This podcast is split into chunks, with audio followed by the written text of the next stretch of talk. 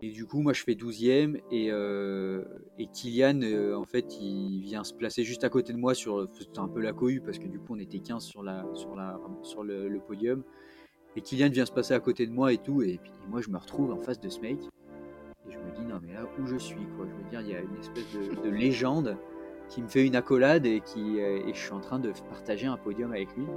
Et aujourd'hui, encore, quand je regarde la photo, je me dis, mais, mais, mais là, tu te sur, cette, scène. Et ça m'avait marqué, quoi. Salut à toutes et à tous, c'est Nico au micro. Vous écoutez Let's Try, le podcast. Dans le LTP, j'ai décidé de partir à la rencontre de toutes les personnalités qui constituent notre milieu. Organisateurs de courses, athlètes élites ou encore coureurs de milieu ou de fin de peloton, je souhaite, par le biais d'un entretien au format long, entrer dans l'intimité de mes invités au travers de leur histoire, de leur motivation et de leurs petits secrets. Mais avant tout, je souhaite faire de ce podcast un projet participatif. Donc pour agrandir la communauté, n'hésitez pas à parler du LTP autour de vous. Et surtout, et c'est ce qui est le plus important pour moi, courez vite sur la plateforme Apple Podcast pour noter avec 5 étoiles et y laisser un petit commentaire. C'est ce qui m'aide à remonter dans les classements. Et passons maintenant à la présentation de l'invité du jour. Dans cet épisode, je reçois un athlète de la team Matrix. Tout d'abord, jeune spécialiste de ski de fond qu'il a pratiqué sur le circuit national pendant de longues années. Et c'est à la fin de ses années juniors qu'il se teste sur le trail et intègre l'équipe de France junior de course en montagne. Dès lors, le trail est devenu son sport de référence. Ce nouveau diplômé en e-learning option CPSS commercialisation des produits et services sportifs est un véritable passionné de sport et de tout ce qui se rapporte à la performance. Mais il court également les grandes compétitions internationales de ski alpinisme telles les championnats de France ou la Pyramenta. Il a d'ailleurs récemment été sélectionné en 2020 en équipe de France en décrochant le podium espoir aux France. Nous parlerons de son parcours de vie, de ses premiers pas de sport et de trail, de la vision de son avenir professionnel et sportif, mais nous évoquerons également d'autres sujets bien plus larges comme la préservation de l'environnement ou sa vision de la communauté du trail running. Je ne vais pas vous faire patienter plus longtemps et je vous laisse profiter de ma conversation avec Johan Beaujard. Aujourd'hui, je suis avec Johan Beaujard. Johan, salut, je te remercie énormément de nous rejoindre sur le podcast. Et bah, c'est moi qui te remercie, Nico. C'est un premier exercice du genre pour moi. Donc euh, voilà, je suis content de partager ça avec toi. on, va se on, va se régaler, tu vas voir. Alors, je, je tiens dans un premier temps à saluer euh, Jan Marguerite Solé qui nous a mis en contact euh, tous les deux. Euh, Est-ce que tu peux me parler un petit peu de, de la relation entretenue avec, avec Yann pour commencer? Euh, Ouais, carrément. Et eh ben, Jeanne, c'est un super copain que j'ai rencontré en fait via, via les courses de trail. Euh, parce que euh, on s'est retrouvé un peu sur les mêmes formats de courses, euh, les coupes du monde de skyrunning ou, voilà des courses de plus ou moins 20 km techniques et montagneuses. Et voilà, vu qu'on est tous les deux de 97 du même âge, on a vite sympathisé. Et, et voilà, ce qui est marrant, c'est qu'au début, moi, c'était pour moi la grosse référence un peu de ma génération. Quand en 2017, je m'en souviens, il gagne les dolos, c'était Enfin, Jeanne, pour moi, je le connaissais pas du tout à l'époque et c'était euh, c'était le mec euh, ouf, quoi. Mmh. Et, euh, et, après, on a appris à se connaître et en fait, c'est un mec adorable, quoi. Il est toujours la banane, toujours en train de discuter. Et du coup, maintenant, c'est cool d'être son copain et de le titiller un peu sur les courses. Donc voilà, un super pote. Il est top. Il est top. On a, on a, on a beaucoup ouais. d'échanges. Alors, je suis désolé de commencer euh, l'entretien avec lui, hein, mais bon, c'est, euh, il est à l'origine de notre rencontre. Donc voilà. Euh, oui, effectivement, Yann, c'est quelqu'un de, quelqu'un de, de, super, super agréable et super, super sympa. Ouais c'est clair. Ouais. Non, non, mais en plus, j'ai écouté du coup le podcast que tu as fait avec lui et je l'ai trouvé, je l'ai trouvé vraiment génial. Enfin, c'est un gars qui, qui a plein de, plein de belles histoires et qui est qui est un, un, vrai gentil, quoi. Donc, euh, tu as toujours plaisir à passer du temps avec lui. C'est clair. Johan, est-ce que tu peux, dans un premier temps, euh, te présenter pour, euh, pour ceux qui ne te connaissent pas en quelques mots? Ouais, alors du coup, bah, Johan euh, Beaujard, j'ai 23 ans. je fais du trail depuis 4-5 ans. Je suis membre du Team Matrix depuis un an. Et euh, je cours surtout sur des formats plutôt courts euh, qui vont de, de, la course de montagne, donc, euh, donc une heure de course, jusqu'à 30-40 km. D'accord. Alors tu m'as dit en off que ça s'écrivait Johan, mais il fallait le prononcer Johan. Tu peux nous expliquer pourquoi? Ouais, en fait, c'est un peu, un peu bête.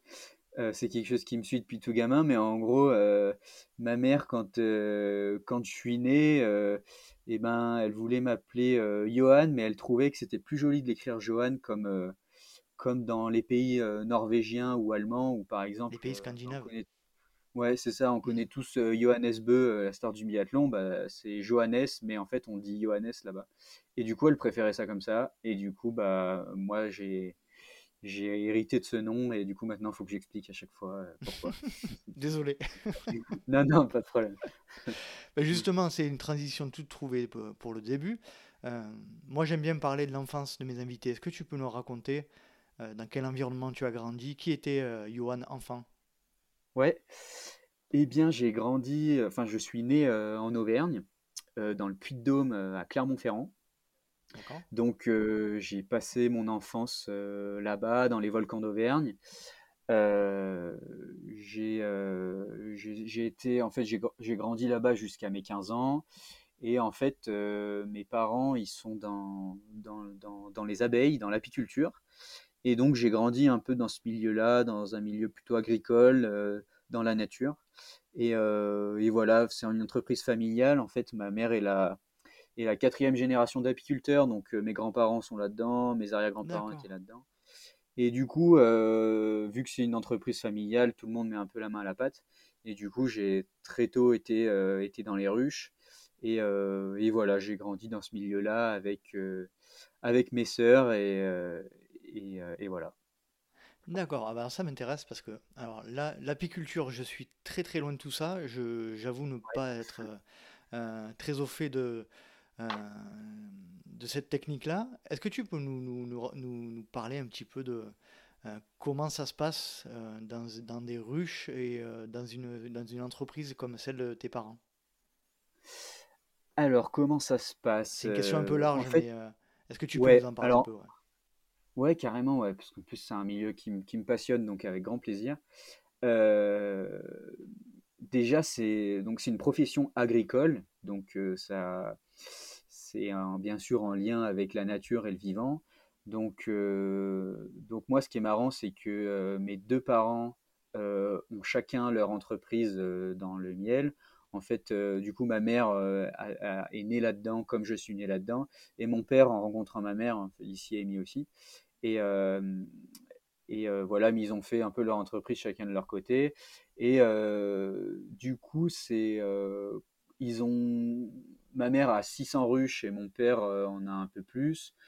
c'est des cheptels qui sont conséquents parce qu'en fait, quand c'est un boulot qui est minutieux et qui demande en fait d'être présent toute l'année, toute l'année pour les abeilles, même si l'hiver là, elles sont assez tranquilles au, fond de la ruche il y a quand même beaucoup de boulot, d'entretien, de faut, veiller sur elle pour être sûr qu'elle reste en vie. Ou voilà, il y a, il y a plein de soins en fait à, à apporter. Et l'été, c'est la haute saison, donc euh, c'est le moment où les abeilles elles bossent à fond.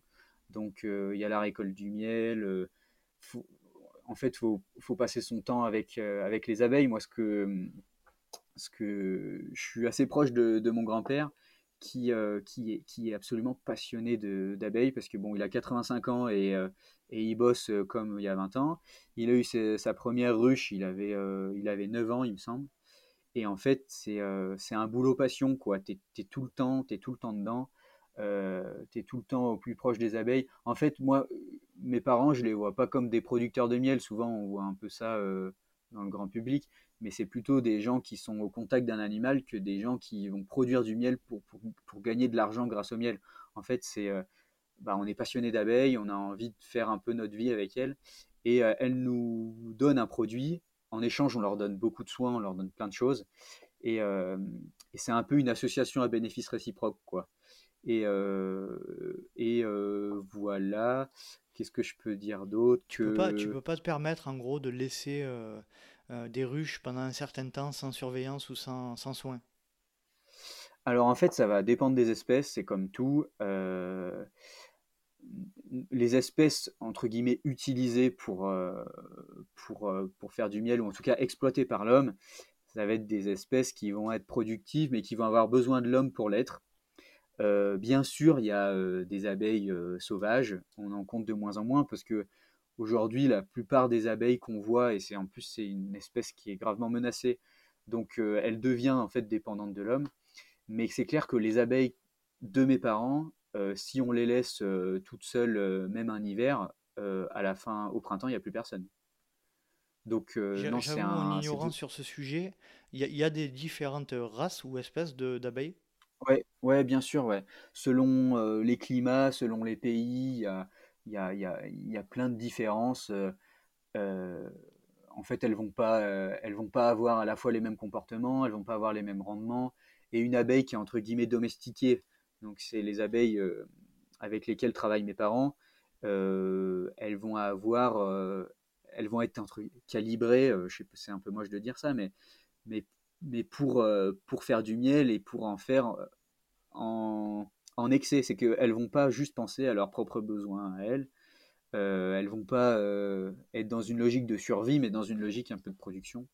Donc, euh, donc Et, co- et comment on voilà, fait non, pour, pour faire en sorte qu'une une abeille surproduise? C'est par quel, mécanisme? En fait, c'est même pas euh, surproduisent. hein. Euh, Si ça se trouve, euh, mes parents, ils, me diraient, ils me diraient que je suis pas tout à fait dans le vrai.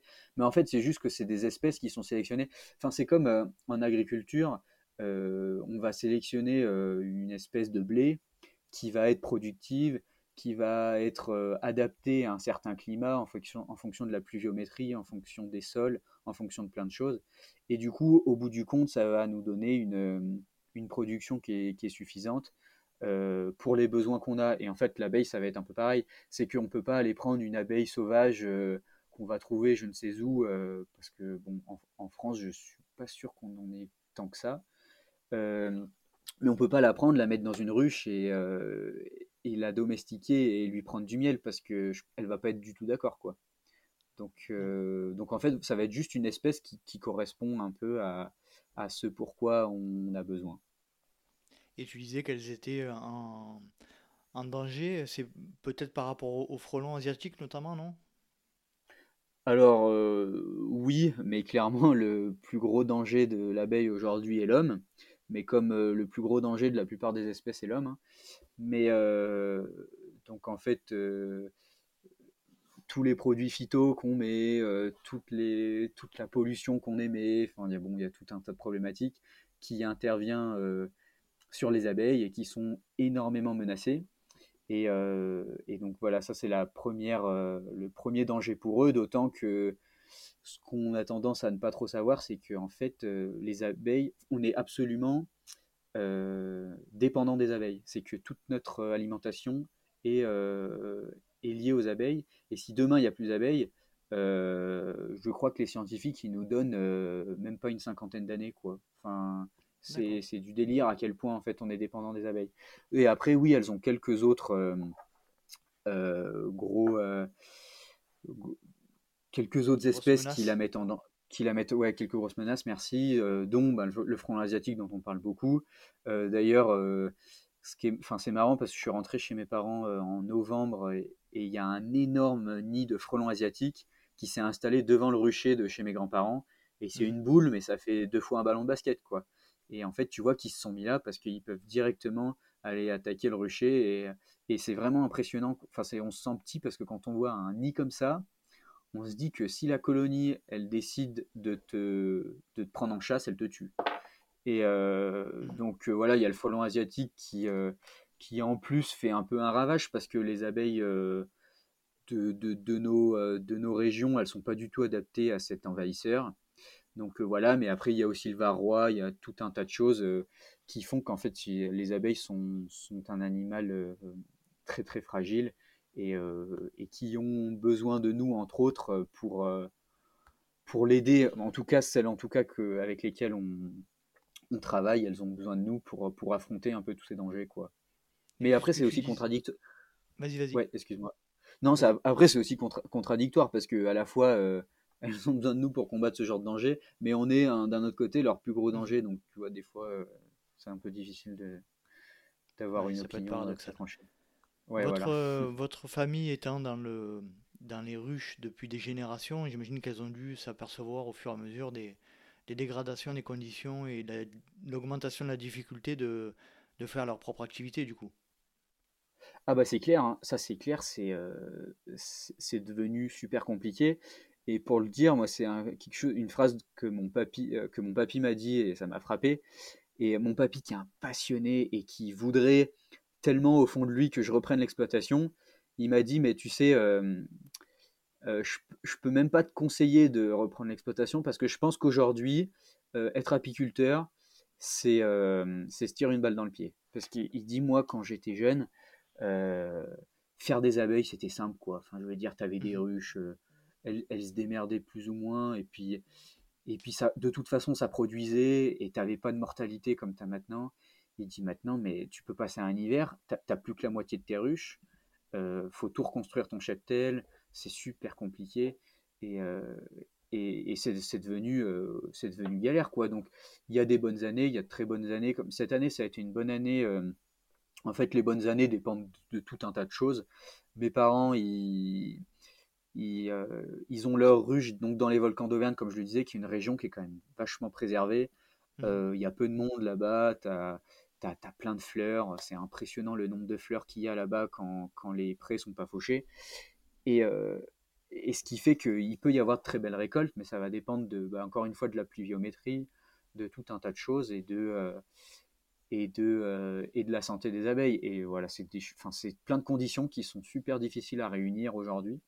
Et, et c'est vrai que mes parents, ils me disent, nous, ça nous ferait plaisir que tu sois la cinquième génération, mais à la fois, on n'a pas envie que dans 30 ans, tu sois complètement dans la merde parce que, parce que ça marche pas, quoi. Et toi, ton souhait, ça serait quoi?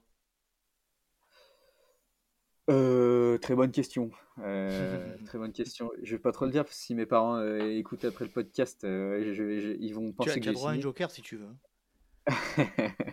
non, en, vrai, je mon souhait aujourd'hui, il est pas dans les abeilles, mais on y reviendra. Mais moi, j'ai vraiment des, on va dire, des ambitions sportives et, et pour avoir pour avoir grandi dans le milieu du coup de l'apiculture, je sais à quel point c'est un, une profession qui est chronophage et qui est mmh. très difficile à concilier avec euh, du sport à haut niveau. Donc aujourd'hui, je me projette pas trop, euh, pas trop là-dedans, mais, euh, mais je pense clairement qu'un jour, c'est un milieu qui me touche, et en fait, quand tu grandis dedans, c'est un peu comme Obélix qui tombe dans la potion, tu vois, c'est un truc mmh. qui... Tu as une sensibilité particulière vis-à-vis de cet animal, vis-à-vis de la nature, vis-à-vis du vivant. Et, et c'est vrai que c'est, je pense que si aujourd'hui je devais choisir un métier, j'irais vers celui-là. Ouais.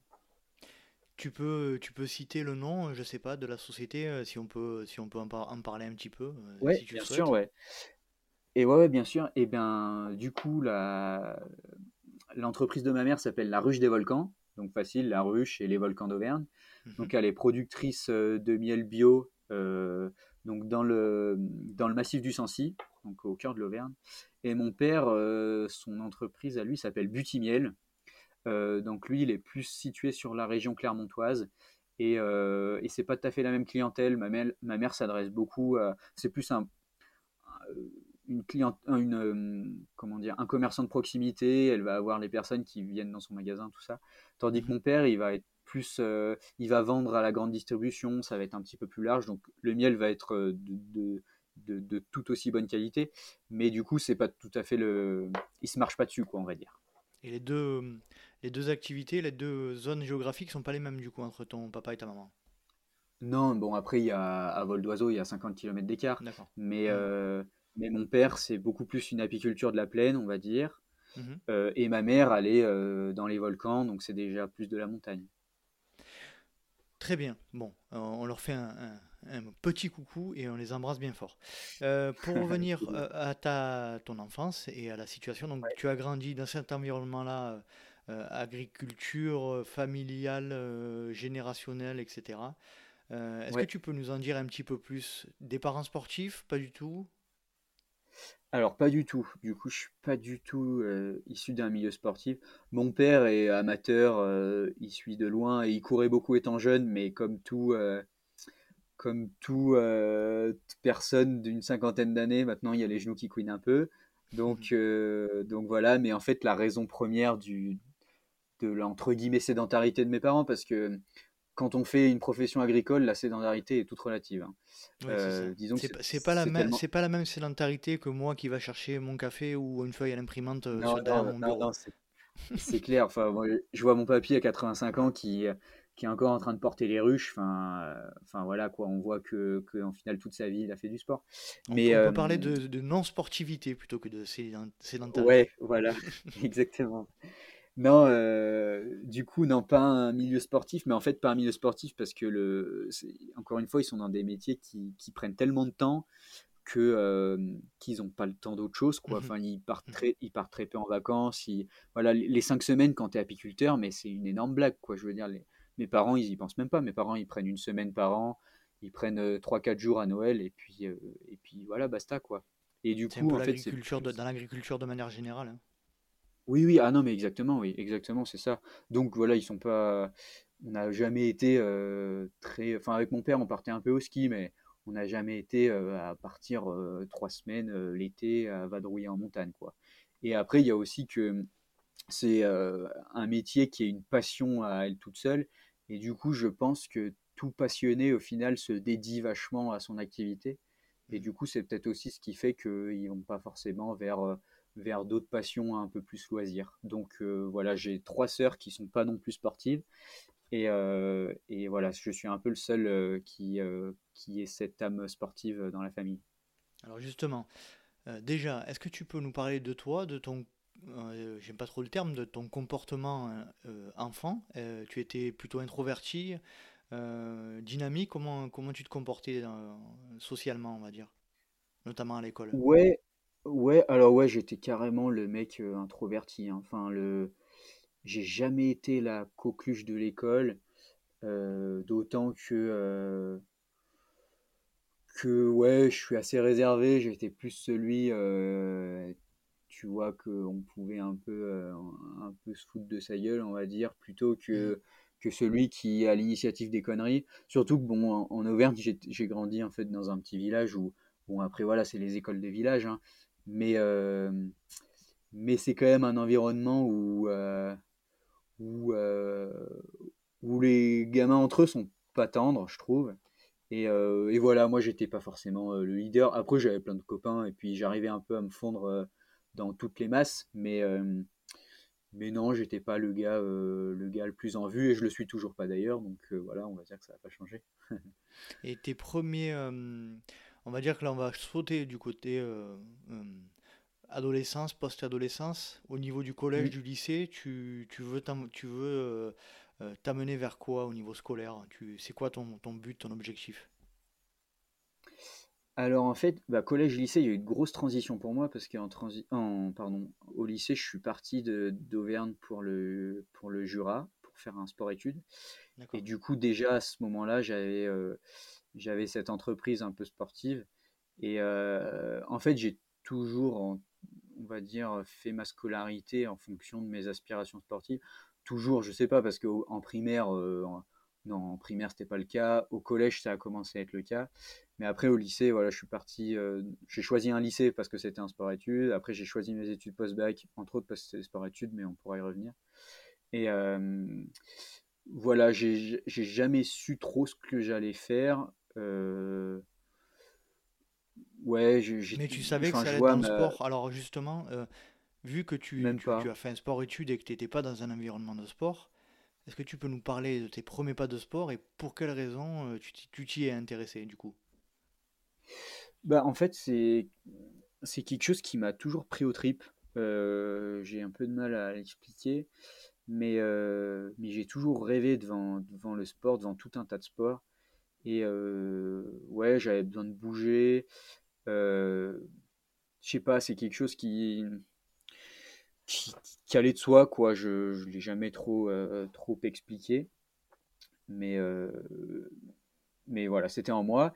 Et en fait, j'ai commencé le sport comme tout le monde, je pense, par le club de foot. J'étais un, bien mauvais joueur. Tu vois, j'ai dû marquer deux buts dans ma carrière de, de footballeur, qui s'est arrêté précocement, bien sûr. Et du coup, du coup, voilà, j'ai commencé par le foot et ensuite j'ai fait du ski alpin. parce qu'en fait, du coup, comme je le disais tout à l'heure, on partait un peu en vacances au ski avec mon père et mon père trouvait que je me démerdais bien pour, pour, un, pour un petit garçon. Et du coup, au collège, en fait, on s'est rendu compte qu'il y avait un club de ski dans les volcans d'Auvergne. Du coup, je me mmh suis dit, bon, bah, allez, je vais aller au club de ski. Et là, je me suis pris de passion pour le ski alpin, mais ça m'a vraiment pris, pris au trip, quoi. C'était c'était c'est devenu un peu tout dans le sens où, euh, où le ski alpin, euh, quand tu euh, as 10-12 ans, tu te vois l'hiver, tu vas skier un peu les week-ends avec le club, mais le reste du temps, il n'y a rien. Et moi, l'été, je, m'étais mis dans le club de VTT pour me faire la caisse, pour, pour progresser l'hiver. Enfin voilà, je voulais vraiment. J'avais envie que ça, enfin, de m'investir dans le truc alors que. C'était à quel âge ça? J'étais au club de ski alpin de ma sixième à ma troisième, du coup. Mmh euh, non, DCM2, je crois, à ma troisième. Et euh, du coup, voilà, j'avais un peu cette envie-là. Et, euh, mais malgré tout, j'avais commencé assez tard. Et les clubs d'Auvergne, c'est des petits clubs où on n'a pas trop de moyens. Donc par rapport au club alpin, clairement, mais il n'y a pas match. Hein. Mmh et, et, en fait, c'est un, une discipline qui demande beaucoup de technique. Donc en commençant le, ski en compète à 10 ans, tu es, déjà, euh, déjà dans le deuxième wagon. quoi. Donc, euh, mais voilà, j'avais quand même cette envie-là. Et en troisième, euh, je me suis un peu bougé en, en, passant une étape supplémentaire et en allant en sport-études. Il y avait un, sport, un collège sport-études en Auvergne. Et du coup, je suis parti là-bas au collège de Besse. En fait, c'est donc sous la station de Super Besse, pour ceux qui mmh connaissent. Et, je suis parti en sport-études là-bas. Et là, il y a eu un, gros bouleversement parce qu'en fait, là-bas, on avait un peu des épreuves de course à pied parce que bah, voilà, l'été, en fait, tu te retrouves à t'entraîner pour, pour la saison. Donc tout l'automne, on, voilà, on avait des épreuves de course à pied, on avait le cross du collège, tout ça. Et il se trouvait que je courais pas trop mal. Et, en fait, les entraîneurs de ski de fond, ils sont venus me voir, ils m'ont dit Putain, mais tu as des qualités d'endurance et tout, tu pourrais être bien meilleur fondeur que tu n'es skieur alpin. quoi. Et mais bien que le ski alpin me prenait au trip, ça m'a quand même fait réfléchir parce que j'avais déjà des rêves de haut niveau. Enfin, vraiment, je bavais devant, devant les champions et moi, en fait, ce que j'avais envie, c'était d'aller au plus haut niveau et j'avais envie de dire presque quel que soit le sport. En fait, c'était mon envie de haut niveau qui primait et après, le sport, eh ben, j'allais en faire une passion, quoi qu'il arrive. quoi. Et du coup, bah, de fil en aiguille, euh, en écoutant ces entraîneurs de ski de fond qui me disaient euh, Viens faire du fond. Et bah, je me suis retrouvé à faire du ski de fond en troisième, alors que j'avais jamais mis les pieds sur les skis de fond, et à délaisser euh, le sport que j'aimais tant, le ski alpin.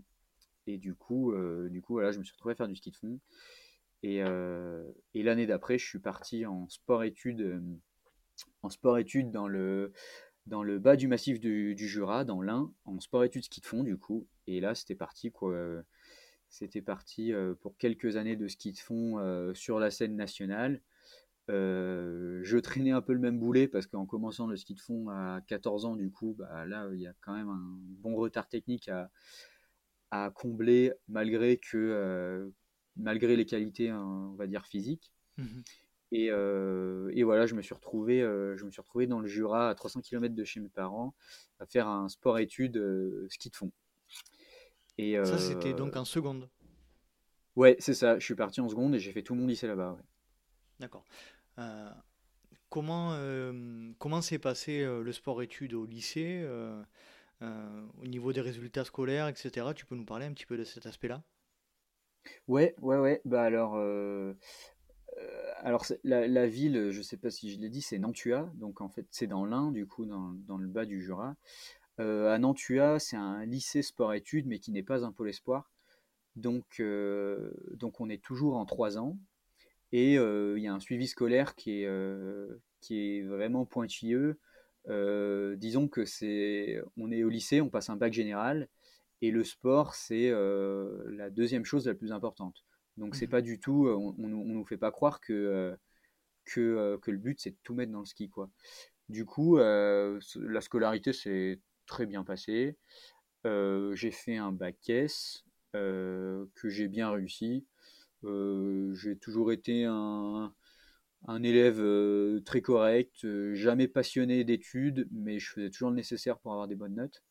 Et, et voilà, non, tout s'est bien passé. Et, et je mettais un peu plus d'implication, bien sûr, dans le sport, qu'on pratiquait trois après-midi par semaine, plus les week-ends. Et voilà, j'étais dans l'équipe régionale de, de l'Ain.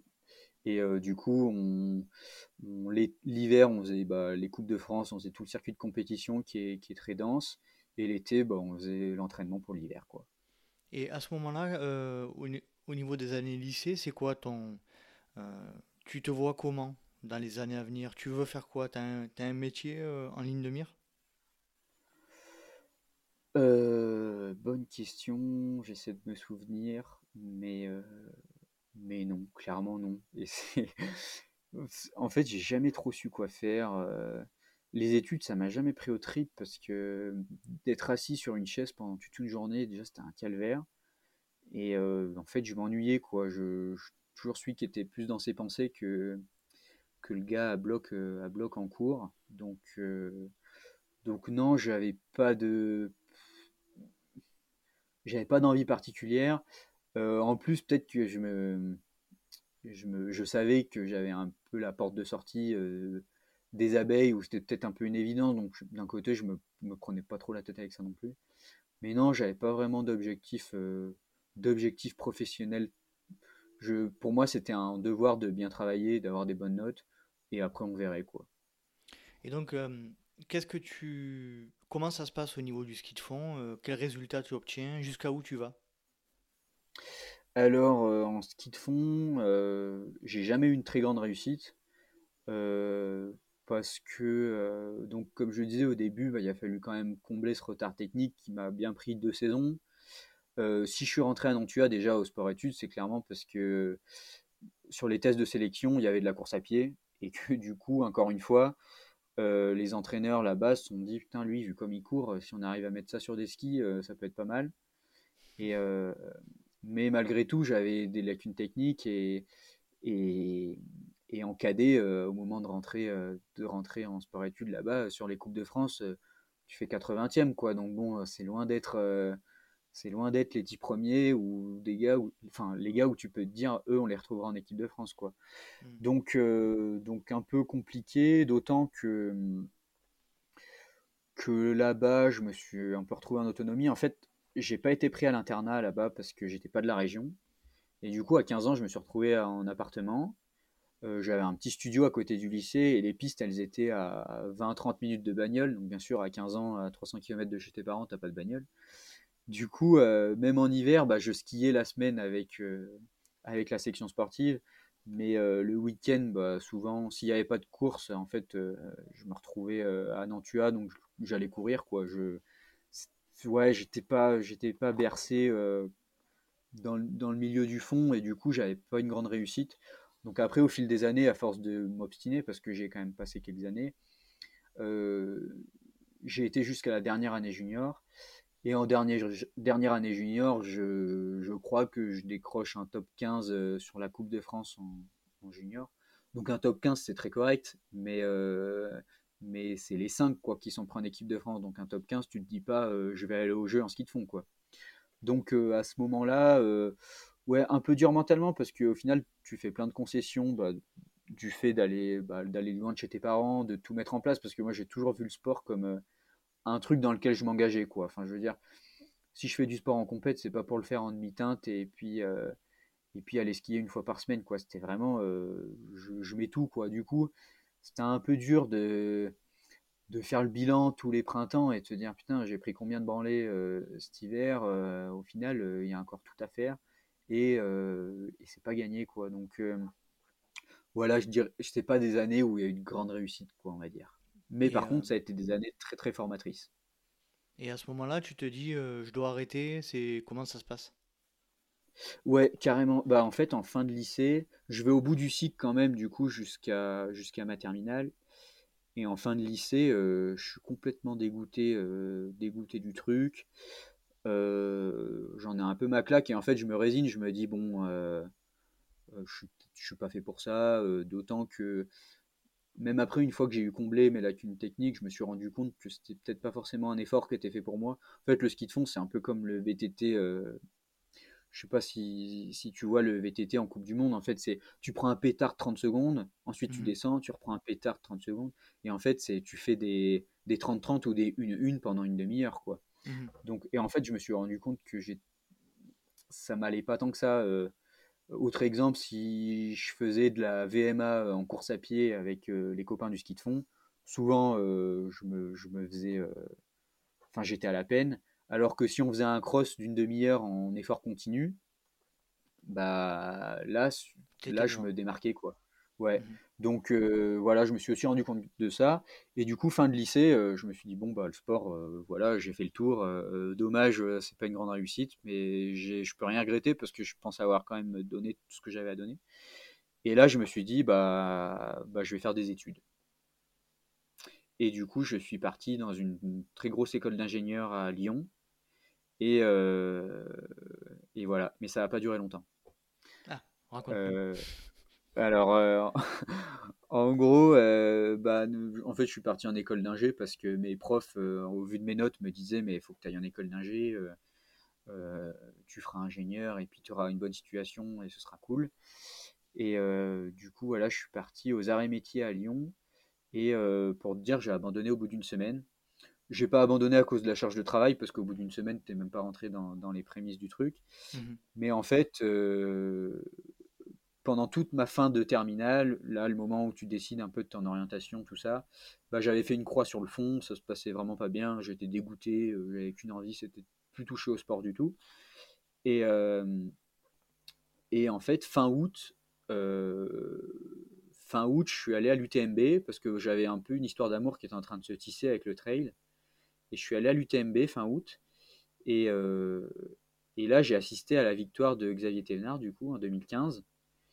Et là, putain, euh, je me suis dit, euh, ça a été une révélation, quoi. Genre, euh, déjà, moi, j'étais un fan incontesté de Xavier Thévenard à l'époque. Et, de le voir gagner, et je m'en souviens, c'était, c'était ouf, quoi. Et du coup, euh, du, coup- je m'en souviens, tu vois, l'UTMB, c'était bon, je sais pas, le 31 août. La rentrée, c'était le 2 septembre. Je suis arrivé à Lyon dans un 10 mètres carrés en école d'ingé. Putain, j'ai j'ai regardé ma mère, du coup, qui était venue emménager avec moi. Je dis, voilà, là, je crois que ça va pas être possible. Et euh, ça n'a pas raté. euh, au bout de trois jours, je lui disais, bon, euh, je crois que je vais pas rester là, là, parce que là, c'est pas possible. J'en avais pris plein les yeux de- par la victoire de Xavier. J'étais dans une grande ville, alors que, bon, moi, je suis un peu plus ours que citadin. Mhm. Et, et là, je me suis dit, je me suis Un dit, grand bon, en fait, ta paradoxe. place. Ouais, c'est ça. Je me suis dit, que- enfin, je me suis en fait rendu compte que ma place n'était pas là, et je suis Ouais. content de l'avoir vécu parce que sinon, euh, enfin, en fait, ça a été tellement évident que, euh, que du coup, je suis content de l'avoir vécu, mais ça n'a pas duré longtemps. Et ouais, au bout d'une semaine, j'ai remis ma lettre de démission et je suis parti à la fac euh, à Chambéry.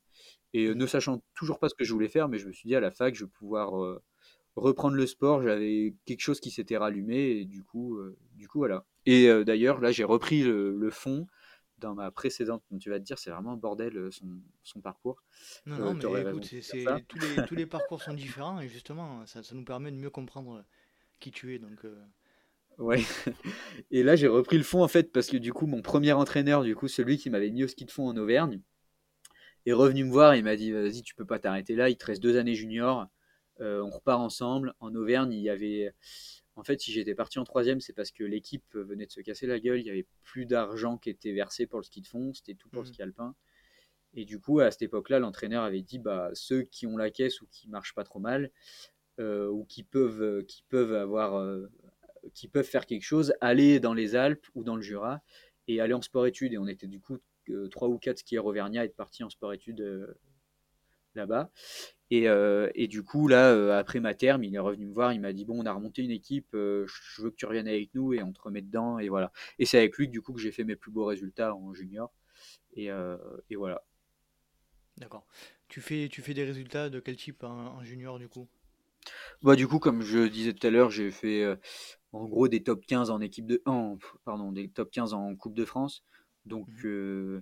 Donc voilà, des résultats corrects, euh, corrects sans être excellents. Donc, t'es pas aux portes de l'équipe de France. Mais je veux dire, quand tu es 15e français de ta catégorie d'âge, qui sont des catégories de 2 ans, tu dis, bon, bah, j'ai fait ce chemin-là, mais, euh, mais tu fais pas, euh, tu fais pas dans les 10 de la fin, quoi. Je veux dire, tu es déjà un bon skieur complet, et puis on peut dire que ça avance un peu, quoi, déjà. Donc voilà, c'est une satisfaction assez personnelle, bien que c'est clair par rapport aux, aux, gars que tu vois sur la Coupe du Monde ou qui vont au jeu, il y avait clairement pas match. Hein. C'était des gars que j'admirais et c'était pas du tout des adversaires. Tu nous as parlé beaucoup de en, filigrane, là, en fil rouge, le, ton, ton appétence à la course à pied. Tu nous en as parlé à plusieurs reprises. Euh, quand quand a eu lieu le déclic, le moment, bon, mis à part cette UTMB, le déclic où tu te dis, euh, ça y est, le, j'arrête avec le fond, j'arrête avec les autres sports. Le, sport, c'est mon sport, c'est la course à pied, c'est le trail.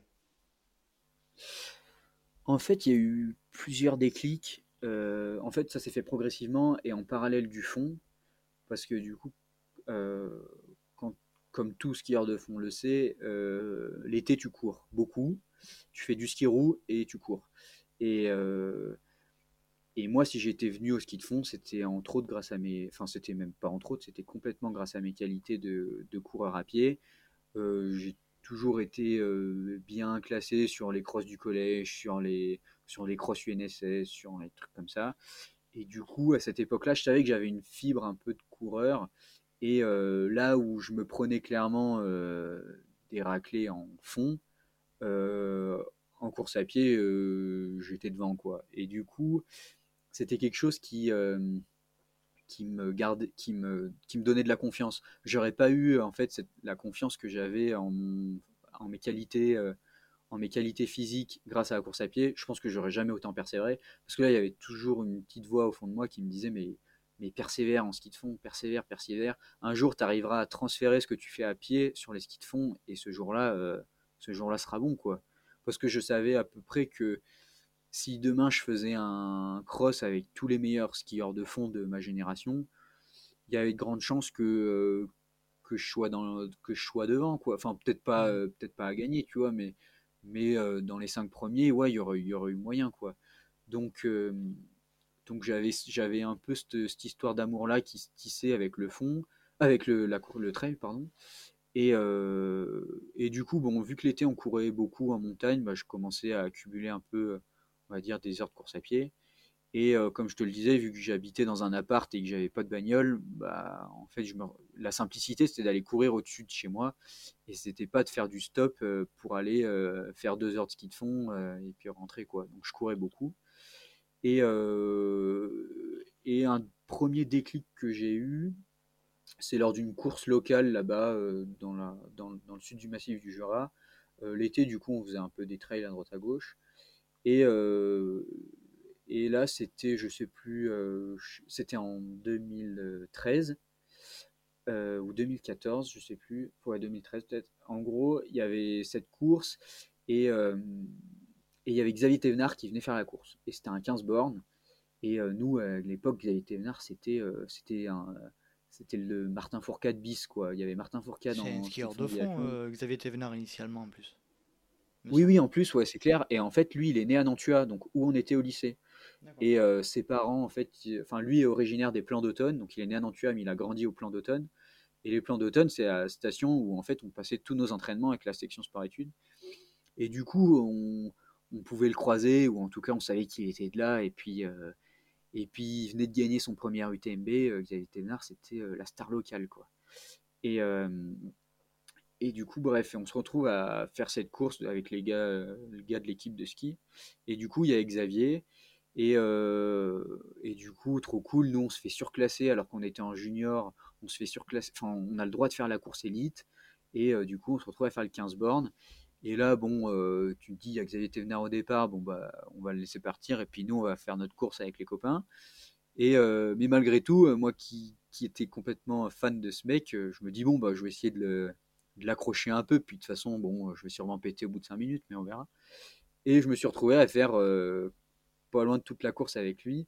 Et euh, la course, elle dure une heure et quart, je crois. Et, au bout d'une heure, euh, j'étais dans ses baskets et puis on courait ensemble. Alors moi, je peux te dire, j'y croyais pas. Quoi. Enfin, j'avais Xavier Thévenard euh, devant moi, c'était incroyable. Et, à un moment, je, je, pense que ça commençait à le gaver parce qu'il voyait que qu'il y avait quelqu'un qui lui courait au basque, qui le collait au basque et il voyait pas trop qui c'était. Enfin, il s'était pas retourné jusque-là. Et à un moment, il se retourne et il voit que bon, c'était un petit gars de 16 ans euh, qui, euh, enfin bon, lui, voilà, il avait son premier UTMB, il avait quand même un statut à défendre. Et bon, là, il m'a mis une sacoche dans une descente et euh, j'ai rien pu faire. Et du coup, bon, je, je viens finir la course à une minute de lui, je crois, mais enfin pour moi c'était incroyable. J'avais fait une heure de course avec Xavier Thévenard, je mettais une minute, et là je me suis dit putain, il y a quand même un mec qui vient de qui vient de gagner la plus grande course du monde. Il y a peut-être un truc quoi. Il y a peut-être un truc. Donc donc ouais, je pense que ça a été un peu le, jour où je suis encore un peu plus tombé amoureux du trail. Et après il y a eu d'autres d'autres étapes comme euh, ma sélection en équipe de France junior de course en montagne où là bon tu, rentres un peu plus dans le truc mais euh, mais ouais je pense que ça a un peu commencé là quoi en parallèle du ski de fond et, voilà c'est là où je suis tombé dedans on va dire. Donc c'est ton déclic. Mais là tu passes très vite fait sur ta sélection euh, pour les France. Est-ce que tu peux nous, nous, parler plus précisément de cet aspect là et du moment où tu es sélectionné? Ouais, en fait, euh, il passe vite fait, c'est parce que ça s'est fait un peu après et euh, ça s'est fait même, euh, du coup, ça s'est fait en 2016. Donc j'étais déjà en, c'était déjà un an après avoir passé mon bac. À cette époque-là, du coup, j'avais quelques faits d'armes, mais très modestement, hein, mais quelques faits d'armes au niveau local avec le trail. Je savais que je courais bien parmi les potes, tout ça, mais je savais pas du tout ce que je valais sur la scène nationale.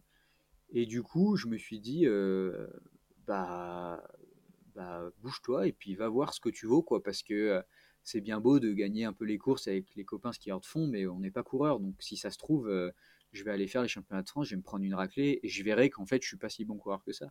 Mais il fallait que j'y aille pour le voir. Et du coup, je suis allé aux France de montagne qui était à Saint-Priest, en Ardèche. Euh, et, voilà, je me suis pointé là-bas à la sortie d'une saison de ski de fond, euh, mon avant-dernière saison de ski de fond. Euh, et du coup, c'était fin mai, je fais vice-champion de France, donc à, ma, à, mon immense surprise, parce que clairement, moi je me suis dit, bon, si je fais dixième, c'est correct, quoi. Enfin, ouais, ce sera déjà, déjà pas mal d'être dixième français. Et je fais vice-champion de France, et là, euh, truc de fou, quoi. Euh, sélection en équipe de France euh, junior pour les championnats d'Europe. Et après, il y a eu les championnats du monde en septembre. Et du coup, ça a été la première année où, où bah, bah là, bah, ça s'est concrétisé, où je me suis rendu compte que j'étais dans les meilleurs français de ma, de ma génération. J'ai fait champion de France junior de, de kilomètres vertical aussi. Et euh, cette année, je suis rentré dans mon premier team qui était le team ASICS, aux côtés de Xavier Thévenard. Donc euh, l'histoire a été belle pour moi. ouais, c'est ça, ouais. Et, euh, et, du coup, voilà, c'était cette première année où, où, voilà, on peut dire que j'ai un peu mis le pied à l'étrier du trail. C'était en quelle année Excuse-moi, tu peux répéter? 2016. 2016, d'accord. Ouais. Donc 2016, les premières années, tu, tu, es perçu comment dans le milieu du trail quand tu commences à titiller les anciens, les, les gens qui sont déjà en place? Tu, tu, te positionnes comment dans ce milieu? Oh bah là, en junior, euh, en junior, on est tous un peu nouveaux. Enfin, en junior, en fait, on a tous des parcours euh, différents et on vient souvent d'autres sports. En tout cas, à l'époque, c'était le cas. Je sais que maintenant, il commence à y avoir des jeunes qui font du trail et qui se préparent pour le trail. À l'époque, bon, tu avais un coureur de fond, euh, tu avais un skieur de fond, pardon, qui, enfin, qui était moi, tu avais le champion de France qui s'appelle Mathieu Jacquet, qui était lui plutôt coureur. Tu avais Robin Farissier qui fait troisième, qui était triathlète. Et tu avais Sylvain Cachard, qui aujourd'hui est, bien connu de tous, euh, euh, qui lui était plutôt multisport, athlète. Et du coup, on avait tous des parcours différents. Et, et, et du coup, j'étais. Ouais. Je si, c'est vrai qu'il y avait Mathieu, par exemple, Mathieu, Jacques, euh, Mathieu, pardon, Mathieu Delpech, un super copain euh, qui était après chez, avec moi euh, chez ASICS, pardon, qui lui, ça faisait quelques années qu'il était dans le trail et. Et, et, pour en avoir parlé avec lui, c'est vrai que j'étais un peu le fondeur que personne connaissait et qui est venu faire deuxième, où on se demandait un peu ce que je foutais là. Mais, mais bon, c'est enfin, encore pas comme, comme là où tu vois Fred Tranchant qui débarque de l'ACO, qui vient euh, mhm. complètement casser la baraque, c'était quand même pas tout à fait pareil. quoi. c'est clair. Euh, et donc, euh, tu commences en 2016-2017. Est-ce que tu peux nous donner jusqu'à aujourd'hui les principales, euh, on va dire, si tu peux en citer deux par exemple, courses qui t'ont marqué ou qui, qui sont les, les, principaux milestones de ta, de ta jeune carrière, mais de ta carrière quand même Donc deux courses, tu m'as dit? Ouais. Ouais. Euh... Alors, excuse-moi, je réfléchis. Pas de problème. Euh, de ma jeune carrière jusqu'à. Bon, du coup, on va dire de cette année. Si tu, dois retenir deux, si tu dois te retenir deux courses. Bah, je dirais qu'il y en a une qui, vraiment me. Je me souviendrai longtemps, c'est Limone en 2018, donc une Coupe du Monde de skyrunning. Euh, si je m'en souviens euh, bien, c'est parce que c'est mon premier gros résultat international. Euh, gros, bon, c'est relatif. Hein, je m'en souviens qu'en 2018, c'est David Ebanini qui gagne, qui est de mon année et qui avait gagné avec 5 minutes d'avance. Moi, il avait dû me mettre un quart d'heure. Donc, donc, gros résultat, voilà, faut le mettre en perspective. Mais mais il y avait un plateau qui était tel que moi, je fais 12e et je vois les 11 de devant et d'ailleurs, Jeanne Marguerite, qui fait, euh, je le bats au sprint, qui fait 13e, euh, lui qui l'an dernier, euh, l'année d'avant, gagnait les dolos, moi je me suis dit, putain, mais là c'est la folie, quoi. Tu, reprends le classement de, ce Limone-là, bah, tu avais Kylian qui était là, tu as Davidé qui gagne, tu as Rémi Bonnet qui fait 2, je crois, tu avais Oriol Cardona, il y avait Stian aussi qui était là, enfin, il y avait tout le monde un peu du skyrunning ou aujourd'hui des, des Golden qui était à cette course. Et moi, je fais 11e et je regarde du coup les. Non, je fais 12, pardon, je regarde les 11 premiers noms et c'est que des mecs où je me dis, mais. mais c'est ouf, quoi. Et du coup, ouais, c'est un peu la course où. où... Ouais, ça a été mon, un peu ma référence pendant, euh, pendant longtemps. En plus, qui était, euh, garde un super souvenir parce que. bon, c'est un, un, peu, euh, c'est un peu marrant, mais. Mais vu que c'était la dernière manche de la Coupe du Monde de Skyrunning, euh, il récompensait les 15 premiers. Et, euh, et du coup, moi, je fais 12e. Et, euh, et Kylian, en fait, il vient se placer juste à côté de moi. sur C'était un peu la cohue parce que du coup, on était 15 sur, la, sur, la, sur le, podium. Et Kylian vient se passer à côté de moi et tout. Et, moi, je me retrouve en face de ce mec. Et je me dis, non, mais là, où je suis, quoi. Je veux dire, il y a une espèce de, de légende qui me fait une accolade et, qui, et je suis en train de partager un podium avec lui. Et euh, aujourd'hui, encore, quand je regarde la photo, euh, je me dis, mais. Enfin, ouais, c'est clair que j'avais quelques faits d'armes en course en montagne en junior, mais, euh, mais là, tu, te retrouves ouais, sur, cette, sur cette scène, et ouais, ça m'avait marqué, quoi. Enfin, vraiment. Du coup, voilà. Du coup, ouais, c'est la course. c'est la course dont je me souviens. Après, une deuxième. une deuxième, il y en a plusieurs. Il y en a eu des très importantes cette année. Euh, mais je pourrais te donner. Euh, ouais, c'est clair que bon, on y reviendra, je pense, mais ma course aux Açores cette année a été euh, hyper importante. Les championnats de France de course en montagne cette année, ça a été aussi super important parce que bon, l'an dernier, j'ai fait une saison complètement blanche, du coup, de, en 2019, pardon, du coup en 2020, enchaîner des belles courses comme ça, ça a été super. Mais, euh, mais je les prends un peu avec la tête froide, quoi. C'est moins des surprises pour moi que l'ont été euh, ce genre de courses comme Limone ou comme, euh, ou comme mes premiers championnats internationaux avec l'équipe de France en junior. Ouais, ça a été, je pense, des courses qui me, qui me resteront, ouais, vraiment. Très bien.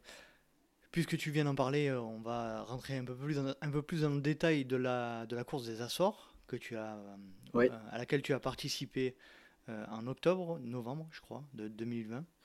Euh, ouais, c'était du. Nous... Vas-y, est-ce que tu peux nous parler un petit peu du film de, de, de ces 4 jours de course? Ouais, ouais, ouais. Et eh ben, ouais, du coup, comme tu le dis, c'était du 29 au 1er novembre. 29 octobre au 1er novembre. Déjà, c'est une course, euh, je tiens un peu à le souligner, qui a, commencé bien avant, parce qu'il a fallu se sélectionner. Et pour ça, euh, pour fallait décrocher un ticket que j'ai décroché à Chamonix sur un segment qui avait été mis en place par, euh, par l'organisation du, Golden, Trail euh, World Series. Et, euh, et moi, été une étape importante de ma saison parce que c'était quelque chose que j'avais coché, qui avait été. euh, au début, c'était un peu foufou parce que j'avais fait une année complètement blanche, comme je le disais en 2019.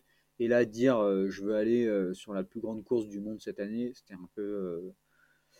ouais, même moi, j'y croyais pas, pas trop, quoi. Donc voilà. Et j'avais vraiment bien préparé ce, ce Golden Ticket que, que j'ai gagné.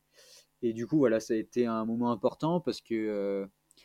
Euh, parce que euh, c'était une journée forte où il y avait des proches qui étaient là, il y avait plein de copains, il y avait les gars du team, euh, du team Matrix qui étaient là pour m'épauler, euh, pour m'aider sur certaines sections. Il y a Jeanne euh, Marguerite qui est venue ce jour-là pour, euh, pour faire la, la fin de la course avec moi. Et du coup, euh, du coup, ce Golden Ticket, ça a été vraiment, euh, ça a été ouais, vraiment un, un super moment. Tu vois, si je devais retenir peut-être une course euh, cette année, ce serait peut-être celle-là. Et du coup, euh, bref, euh, on se Je, retrouve je, je aux veux juste couper, mais on Ouais. n'a pas trop d'informations concernant ces golden tickets là que vous avez grappillés à quelques endroits dans, dans la planète. Mais comment ça se passe? Comment c'était organisé? C'était une vraie organisation ou c'était un, une comment dire un- une performance via un signal GPS? Je sais pas comment ça se passait du coup. En fait, c'était euh, ouais, c'était un peu confus. En fait, c'était bon, face à l'annulation de toutes les courses, ils, ils, se- ils ont rebondi en proposant ce format-là. Donc en disant, on a, on a euh, tracé en fait des, euh, des parcours. Euh, donc euh, voilà, en France, il y en avait un qui était à Chamonix, en Italie, il y en avait deux, je crois. Bon, il y en avait un peu, un peu partout. Et euh, les deux premiers, euh, en fait, on va, on va pouvoir faire ces, euh, ces segments, ce qu'on appelle euh, tant qu'on veut. Donc on avait du, euh, je sais plus, on avait juillet, août, euh, je crois que ça devait se finir le 1er octobre. Donc on pouvait le faire euh, quand on voulait. Et, euh, et on enregistrait notre trace avec euh, notre montre euh, GPS. Ensuite, on le synchronisait sur Strava. Et sur Strava, bah, il y a des classements qui se font. Et en fait, du coup, le segment Strava euh, déclarait euh, les, deux, les deux meilleurs temps. Et ces deux meilleurs temps avaient un golden ticket. Et euh, voilà, ce qui était un peu. Moi, ce que j'ai moyennement aimé, c'est que au final, tu y vas avec cinq potes et tu te passes la montre, tu, te passes, tu, tu te fais un relais, bah, personne ne peut le prouver. En Mhm. fait, il n'y a aucun contrôle de rien, quoi. Donc, en- donc c'est un peu. Enfin, j'espère que ce sera pas trop trop reproduit. Même si moi, ça m'a vachement réussi parce qu'au final, bah, bah, j'ai été plusieurs fois à Cham pour reconnaître le parcours. Euh, j'ai euh, tout optimisé parce que bah, voilà, il y avait les potes du team qui étaient là. Euh, ouais, j'ai mis toutes les chances de mon côté pour décrocher ce, ce ticket. Et, Et c'était un parcours qui était situé de où à où et qui faisait quelle distance pour la qualification? C'était, ça faisait 20, euh, 23, il y avait euh, 1900 mètres de dénivelé, donc 23 km 1900 mètres. Ça partait euh, un peu au-dessus de Cham, euh, d'un petit hameau qui s'appelle les Tines et qui, qui était en boucle. Donc en fait, tu, tu passais euh, sur des chemins empruntés par, euh, par le marathon du Mont Blanc, sur la dernière partie du marathon du Mont Blanc. Quand, t'es, euh, quand tu montes à la Flégère, là, tu as tout un tas de chemins que nous, on Mhm. empruntait. En fait, le parcours montait au lac Blanc, pour ceux qui connaissent. Après, on redescendait sur le col des Montées. On faisait une boucle au-dessus de, enfin, aux alentours du Tour. Et, euh, et voilà, il y avait une dernière montée euh, sur le même versant que la première montée, donc sur le versant Flégère, lac Blanc.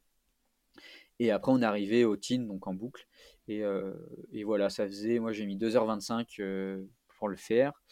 Et, euh, et non, et voilà. Et puis le 1er octobre, du coup, j'ai reçu mon ticket, puisque, bah, puisque j'étais dans les deux premiers à- de, de, de ce segment sur Strava.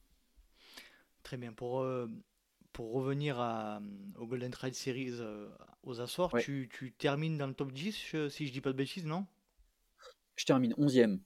11e au général sur le, sur Ouais, les, ouais, les ouais. 4 jours. Ouais, c'est ça, ouais. D'accord. Donc en que tu fait, peux nous parler un peu de manière euh, plus précise de, de, de la compétition? ouais, ouais, ouais. Euh, du coup, c'est.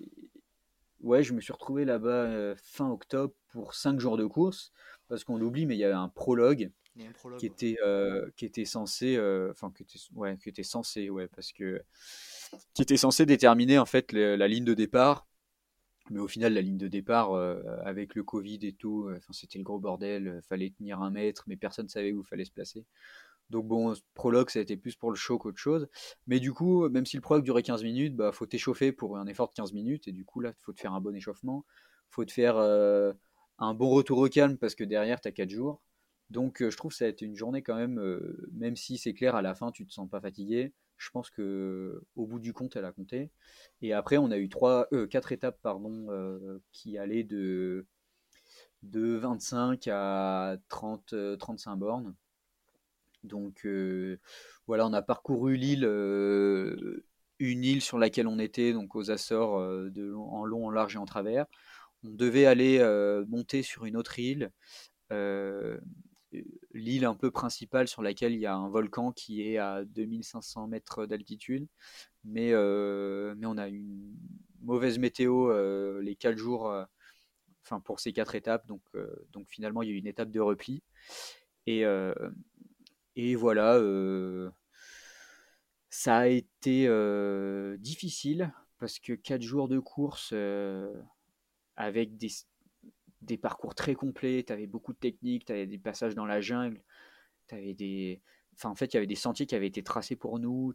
Enfin, mmh c'était imbibé de flotte parce qu'on a pris de la flotte pendant 4 jours. Il y avait du vent, mais à décorner les bœufs comme, comme on dit en Auvergne. Et enfin, ouais, c'était vraiment des parcours de, des parcours de guerriers, quoi.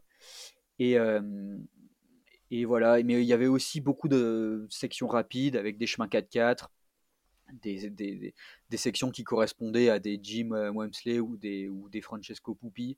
Donc, euh, fallait fallait pas traîner non plus sur euh, sur ces sections rapides fallait être assez complet et du coup clairement au bout de deux jours t'étais complètement fumé quoi enfin c'est le genre de course qui demande d'avoir de l'expérience et des bornes dans les jambes. C'est un peu comme un ultra, dans le sens, même si j'ai jamais couru d'ultra, mais c'est maintenant la perception que j'en ai. C'est qu'en fait, il faut avoir beaucoup de résistance musculaire. C'est que si à la fin de la première journée, tu as cassé toutes tes fibres musculaires et t'es courbaturé comme tout, bah, c'est clairement compliqué d'aller au bout. quoi. Et, mmh et ça s'est très bien vu avec un Nico Martin qui, euh, qui a beaucoup d'expérience sur tout type de format de course. Et euh, le premier jour, je fais devant lui, mais les trois, les, les trois jours suivants, mais il m'a impressionné parce qu'en fait, tu te rends compte que, enfin, je veux dire, le, euh, gars, au bout du troisième jour, il est capable de d'avoir la même intensité que le premier jour, quoi. Et voilà, faut, faut en avoir vu dans les jambes, je pense, pour, pour avoir un peu cette, cette, cette qualité que, que, que je n'ai pas, faute de, faute de régularité et faute, et faute de. Faute d'expérience aussi, hein tu es jeune, hein Oui, oui, oui, c'est sûr. Mais euh, en fait, c'est euh, voilà, c'est de faire des hivers, des pardon, des étés complets avec euh, avec avec beaucoup de kilométrage qui font que voilà, acquiert un peu ce genre de choses, quoi. Donc voilà. Après, sur le plan du, du résultat, ouais, je fais 11e. Donc clairement inespéré parce que quand je reviens, enfin quand je fais ma première course début août, euh, après euh, plus d'un an sans faire de trail du tout, euh, bah, je m'attendais vraiment pas à faire 11e de, de cette course-là. Enfin, déjà, y aller, c'était ouf. Alors, y aller pour faire 11e, enfin, incroyable. Avec le plateau. Ouais, c'est clair, ouais, non, mais avec le plateau, ouais. Donc après, bon, je le. Je, le, je garde la tête froide parce qu'il y a quand même des écarts qui sont, qui sont conséquents. Enfin, je veux dire, je me suis rendu compte que de ce qui me sépare vraiment du top niveau mondial, Mmh. Euh, et il y a un monde, clairement. Enfin, je veux dire, entre faire 11e et gagner cette course aujourd'hui, mais enfin, je veux dire, c'est. On n'est pas dans la même cour là. Donc, euh, euh, voilà, ça permet de, se rendre compte, de garder la tête froide. Mais malgré tout, je suis super content de ce que j'ai fait. ça a été dur, il y a eu des hauts, des bas, notamment la troisième étape où je suis passé complètement à travers. Mais ça a été super constructif et, super heureux de cette expérience. On voit que tu as pas fait euh, de, de, trail très long. Je crois que ton plus long c'est 45, je crois, si je dis pas de bêtises. Euh, tu me confirmes? Euh, Ouais, enfin j'ai fait un, un, trail de 65, mais c'était tout, tout plat euh, en Auvergne une fois, en, 2019. quelle est ta vision, toi, de la distance? Tu comptes augmenter ou tu es bien sur ces versions un peu marathon? Non, non, clairement, pour l'instant je compte pas augmenter. Donc c'est une, sujet, c'est un, ouais, une question que je me suis beaucoup posée en, en bavant devant Xavier Thévenard à l'UTMB. Forcément, euh, quand tu as 18 ans, tu rêves de le faire un jour. Aujourd'hui, j'ai plus cette approche-là. Euh, parce qu'en fait, euh, je me suis du coup beaucoup blessé par le passé. J'ai fait deux saisons blanches quand même sur, euh, sur cinq, donc c'est quand même pas mal du tout. en 2017 et en 2019, où j'ai quasiment pas fait de course, et en 2019, je me suis blessé à la suite de cette course-là de 65 km. En fait, mon équipe de l'époque m'obligeait de faire l'OCC, donc une de courses de l'ETMB, parce que pour eux, ils avaient de la visibilité que sur les courses de l'UTMB. Et du coup, bah, il fallait que j'en fasse une. Et du coup, voilà, c'était l'OCC. Et euh, nos discussions possibles. Et donc, euh, pour faire l'OCC, il te faut des points. Et euh, pour avoir ces points, il faut avoir fait des courses de format équivalent. Et du coup, je me suis retrouvé à faire la, la, VVX, c'est la Volvic Volcanics Experience en Auvergne, juste à côté de chez moi. Et voilà, ça faisait 65 bornes et je me suis complètement fracassé. j'ai enflammé un TFL du coup, c'était fin mai et euh, j'ai plus fait du tout de, de course euh, de la saison. Donc, euh, ça a été super constructif et je me suis rendu compte que. Ouais, c'est ça, ouais. Puis, déjà, ça faisait quelques temps que. Enfin, moi, je voulais pas faire l'OCC parce que je me sentais pas prêt et ça faisait quelques temps que je rêvais beaucoup plus devant des formats Skyrunning ou Golden. Pour moi, aujourd'hui, le plus haut niveau, il est sur le Golden Trail Series. Euh, un Bart euh, qui gagne les Açores, je t'épargne son nom parce que c'est en polonais. Pedro, Pedro Ouais, ça. doit être un truc comme ça, ouais. Mais un, un, Bart me fascine beaucoup plus qu'un qu'un Pocapel à titre perso. Donc euh, voilà, je me vois beaucoup plus sur ce genre de course.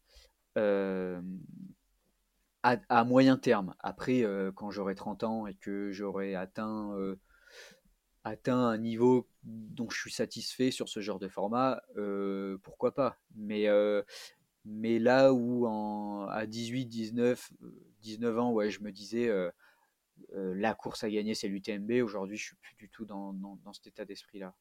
Aujourd'hui, ouais, je me vois beaucoup plus jouer la bataille sur des Egamas, sur des marathons du Mont Blanc, sur des Dolomites, sur des Sierzinales. Ça, aujourd'hui, là, ça me fait vraiment triper, quoi. Mmh. Tu disais tout à l'heure que euh, tu avais été, alors je sais pas si on peut aborder le sujet, mais tu avais été obligé de participer à l'OCC euh, par le biais de ta team. Tu peux nous parler un peu de cet aspect-là? Ouais, ouais, carrément. Ouais, là, j'ai euh, aucun complexe parce que je trouve que c'est une, ouais, une grosse erreur de leur part. je reste en bon contact avec eux, hein, et c'est pas pour casser du sucre sur le dos de, quelqu'un, mais c'est juste que. C'est quel team déjà? C'était bah, du coup, j'étais chez ASICS avec Xavier. D'accord. Et en fait, moi, là où je trouve ça un peu grave, c'est que quand tu prends un, gamin de 18 ans, parce que euh, en trail, à 18 ans, tu es un gamin, tu rien fait. Autant euh, dans d'autres sports, euh, tu peux être champion olympique, autant en trail, à 18 ans, tu rien fait.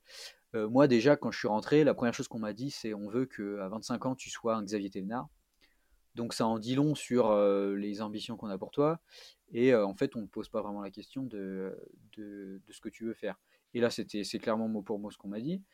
Euh, et, du coup, tu baves devant, devant ce milieu-là. On accorde du crédit qu'au format très long. Et en fait, tu, tu, tu, commences ton évolution dans ce milieu-là par du long, du long, du long, des heures, de l'entraînement, toujours de l'entraînement. Et en fait, on devient complètement bigorexique.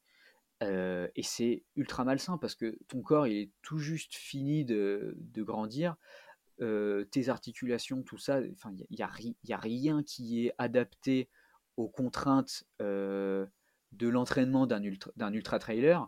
Et mmh euh, on n'est on est clairement pas tous Kylian Jornet. J'aimerais bien, mais, mais aujourd'hui, je me regarde et je, enfin, je, j'ai pas ça me fait pas chier de, de, de, le reconnaître que bah, je, je suis pas ces gars-là quoi j'ai j'ai pas couru dans la forêt étant tout gamin des heures et des heures et du coup, j'ai n'ai pas leur vécu et je peux pas prétendre gagner un UTMB à 21 ans comme l'a fait Kylian. Et du coup, euh, qu'on me demande, euh, qu'on me demande de. Enfin, ouais, qu'il y ait quelqu'un, un manager qui me dise Bon, c'est bon, euh, tu as 21 ans, maintenant tu vas sur l'OCC. Et moi, est-ce que j'ai le droit de, dire ce que j'ai envie à ce moment-là? Moi, ce qui me faisait rêver, c'était de, faire du skyrunning, quoi. C'était pas d'aller faire l'OCC donc, donc ouais, je trouve ça à la fois malsain parce que, parce que ton athlète, tu, tu, peux le griller complet, tu peux soit le dégoûter, tu peux soit lui faire une grosse blessure dont il se remettra pas. Mais moi, au final, ça m'a quand même pris un an, quoi. Donc, enfin, je veux dire, un an d'une carrière sportive. On dit, ouais, à 22 ans, on dit, oh, mais c'est bon, t'as le temps. Mais bon, un an, c'est 1%, quoi. Si, si, tu considères que ta carrière sportive dure 10 ans, c'est quand même. Euh, pardon, c'est 1%, c'est 10%. 1%. Si elle dure 10 ans, un an, ça fait 1%. Euh, 10%. Oui, 1%. Ouais. Ouais. Euh, bref, euh, c'est euh, le podcast des maths. Euh, c'est ça. mais enfin bon, du coup à la fois, enfin ouais, enfin bon, ça, ça te fait perdre ton temps. Ça, ça ouais, à mon avis, c'est une mauvaise façon de de, de, de, former des jeunes, quoi. Donc donc ouais, j'ai pas honte de dire que ça a été une énorme connerie. Après, j'ai largement même pas de responsabilité, hein, parce que j'ai adhéré à ce système, je me suis mal entouré. Euh, j'ai euh, refusé. Alors sur, le sur, sur le coup, bah, j'aurais pu jouer au con en disant bah non, je le ferai pas parce que j'ai décidé que je le ferai pas. Euh, mais j'avais envie aussi d'être docile et de dire bon bah si vous me le dites, enfin tu vois un peu comme soit ton patron il te demande de, faire un truc, tu peux lui dire euh, je le ferai pas, il va pas te forcer à le faire.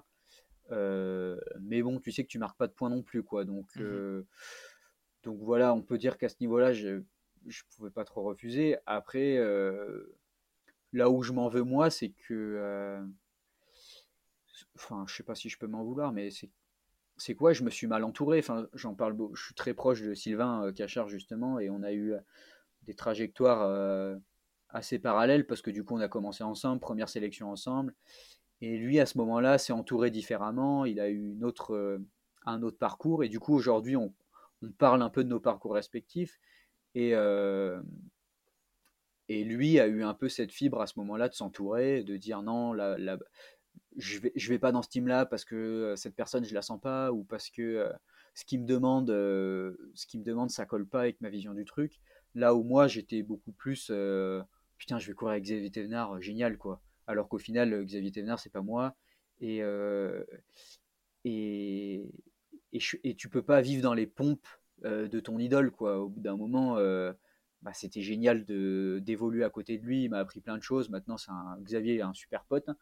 Mais, mais c'était pas super, super sain en tout cas pour un, pour un gars comme moi de, de, de si jeune quoi. Après, aussi bien pour d'autres, ça aurait marché, hein, mais voilà.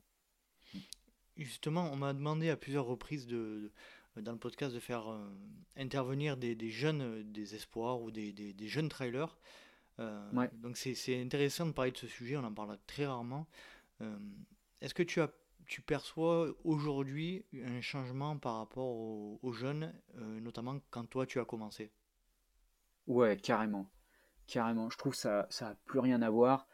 Euh, pour euh, deux raisons principales qui me sont évidentes, il y en a sûrement d'autres.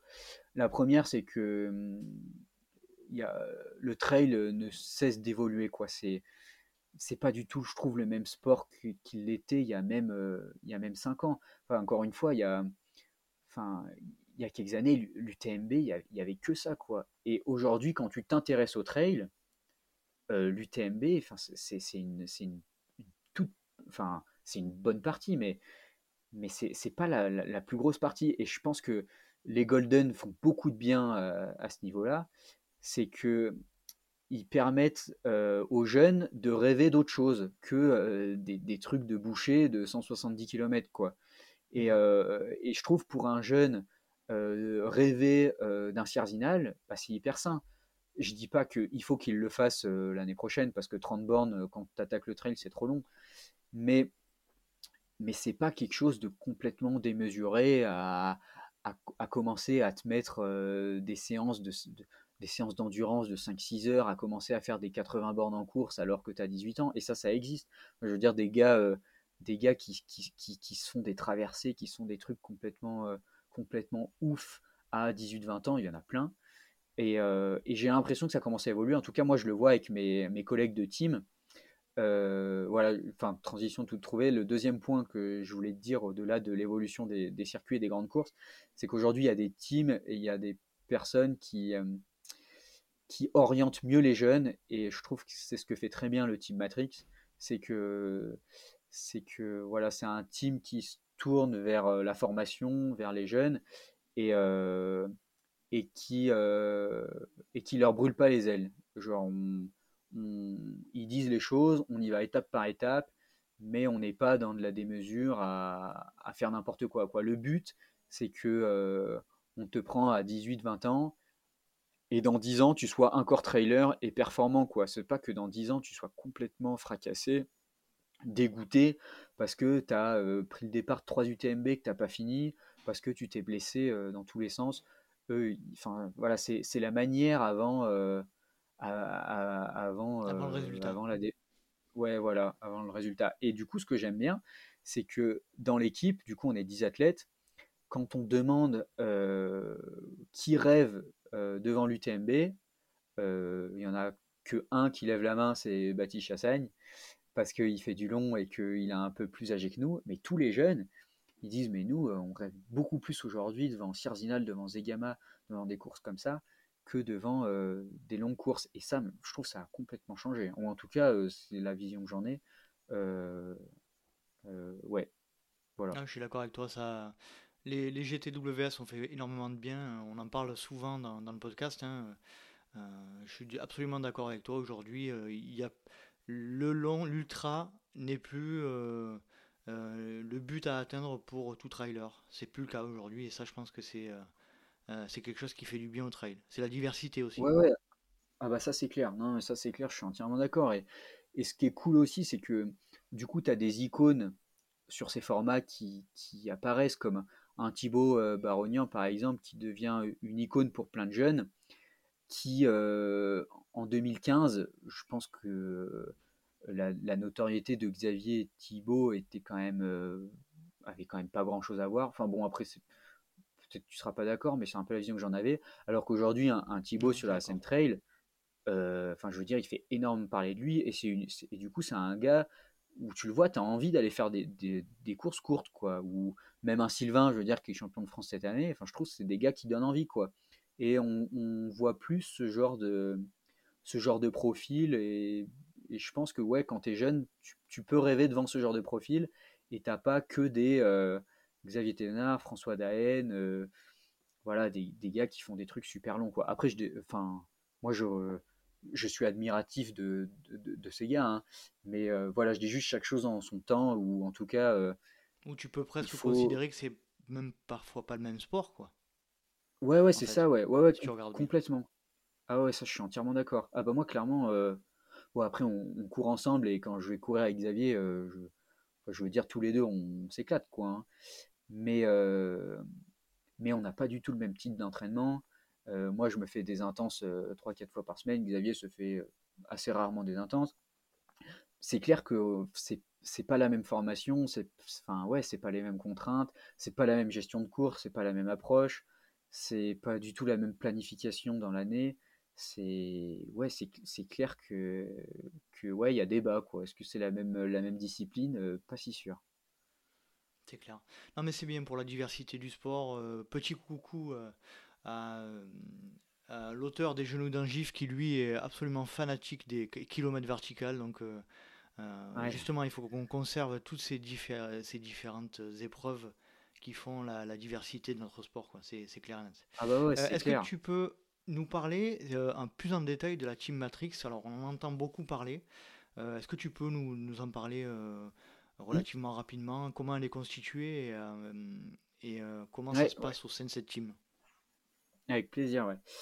Alors, la Team Matrix, du coup, c'est une structure qui, qui est née il y a deux ans.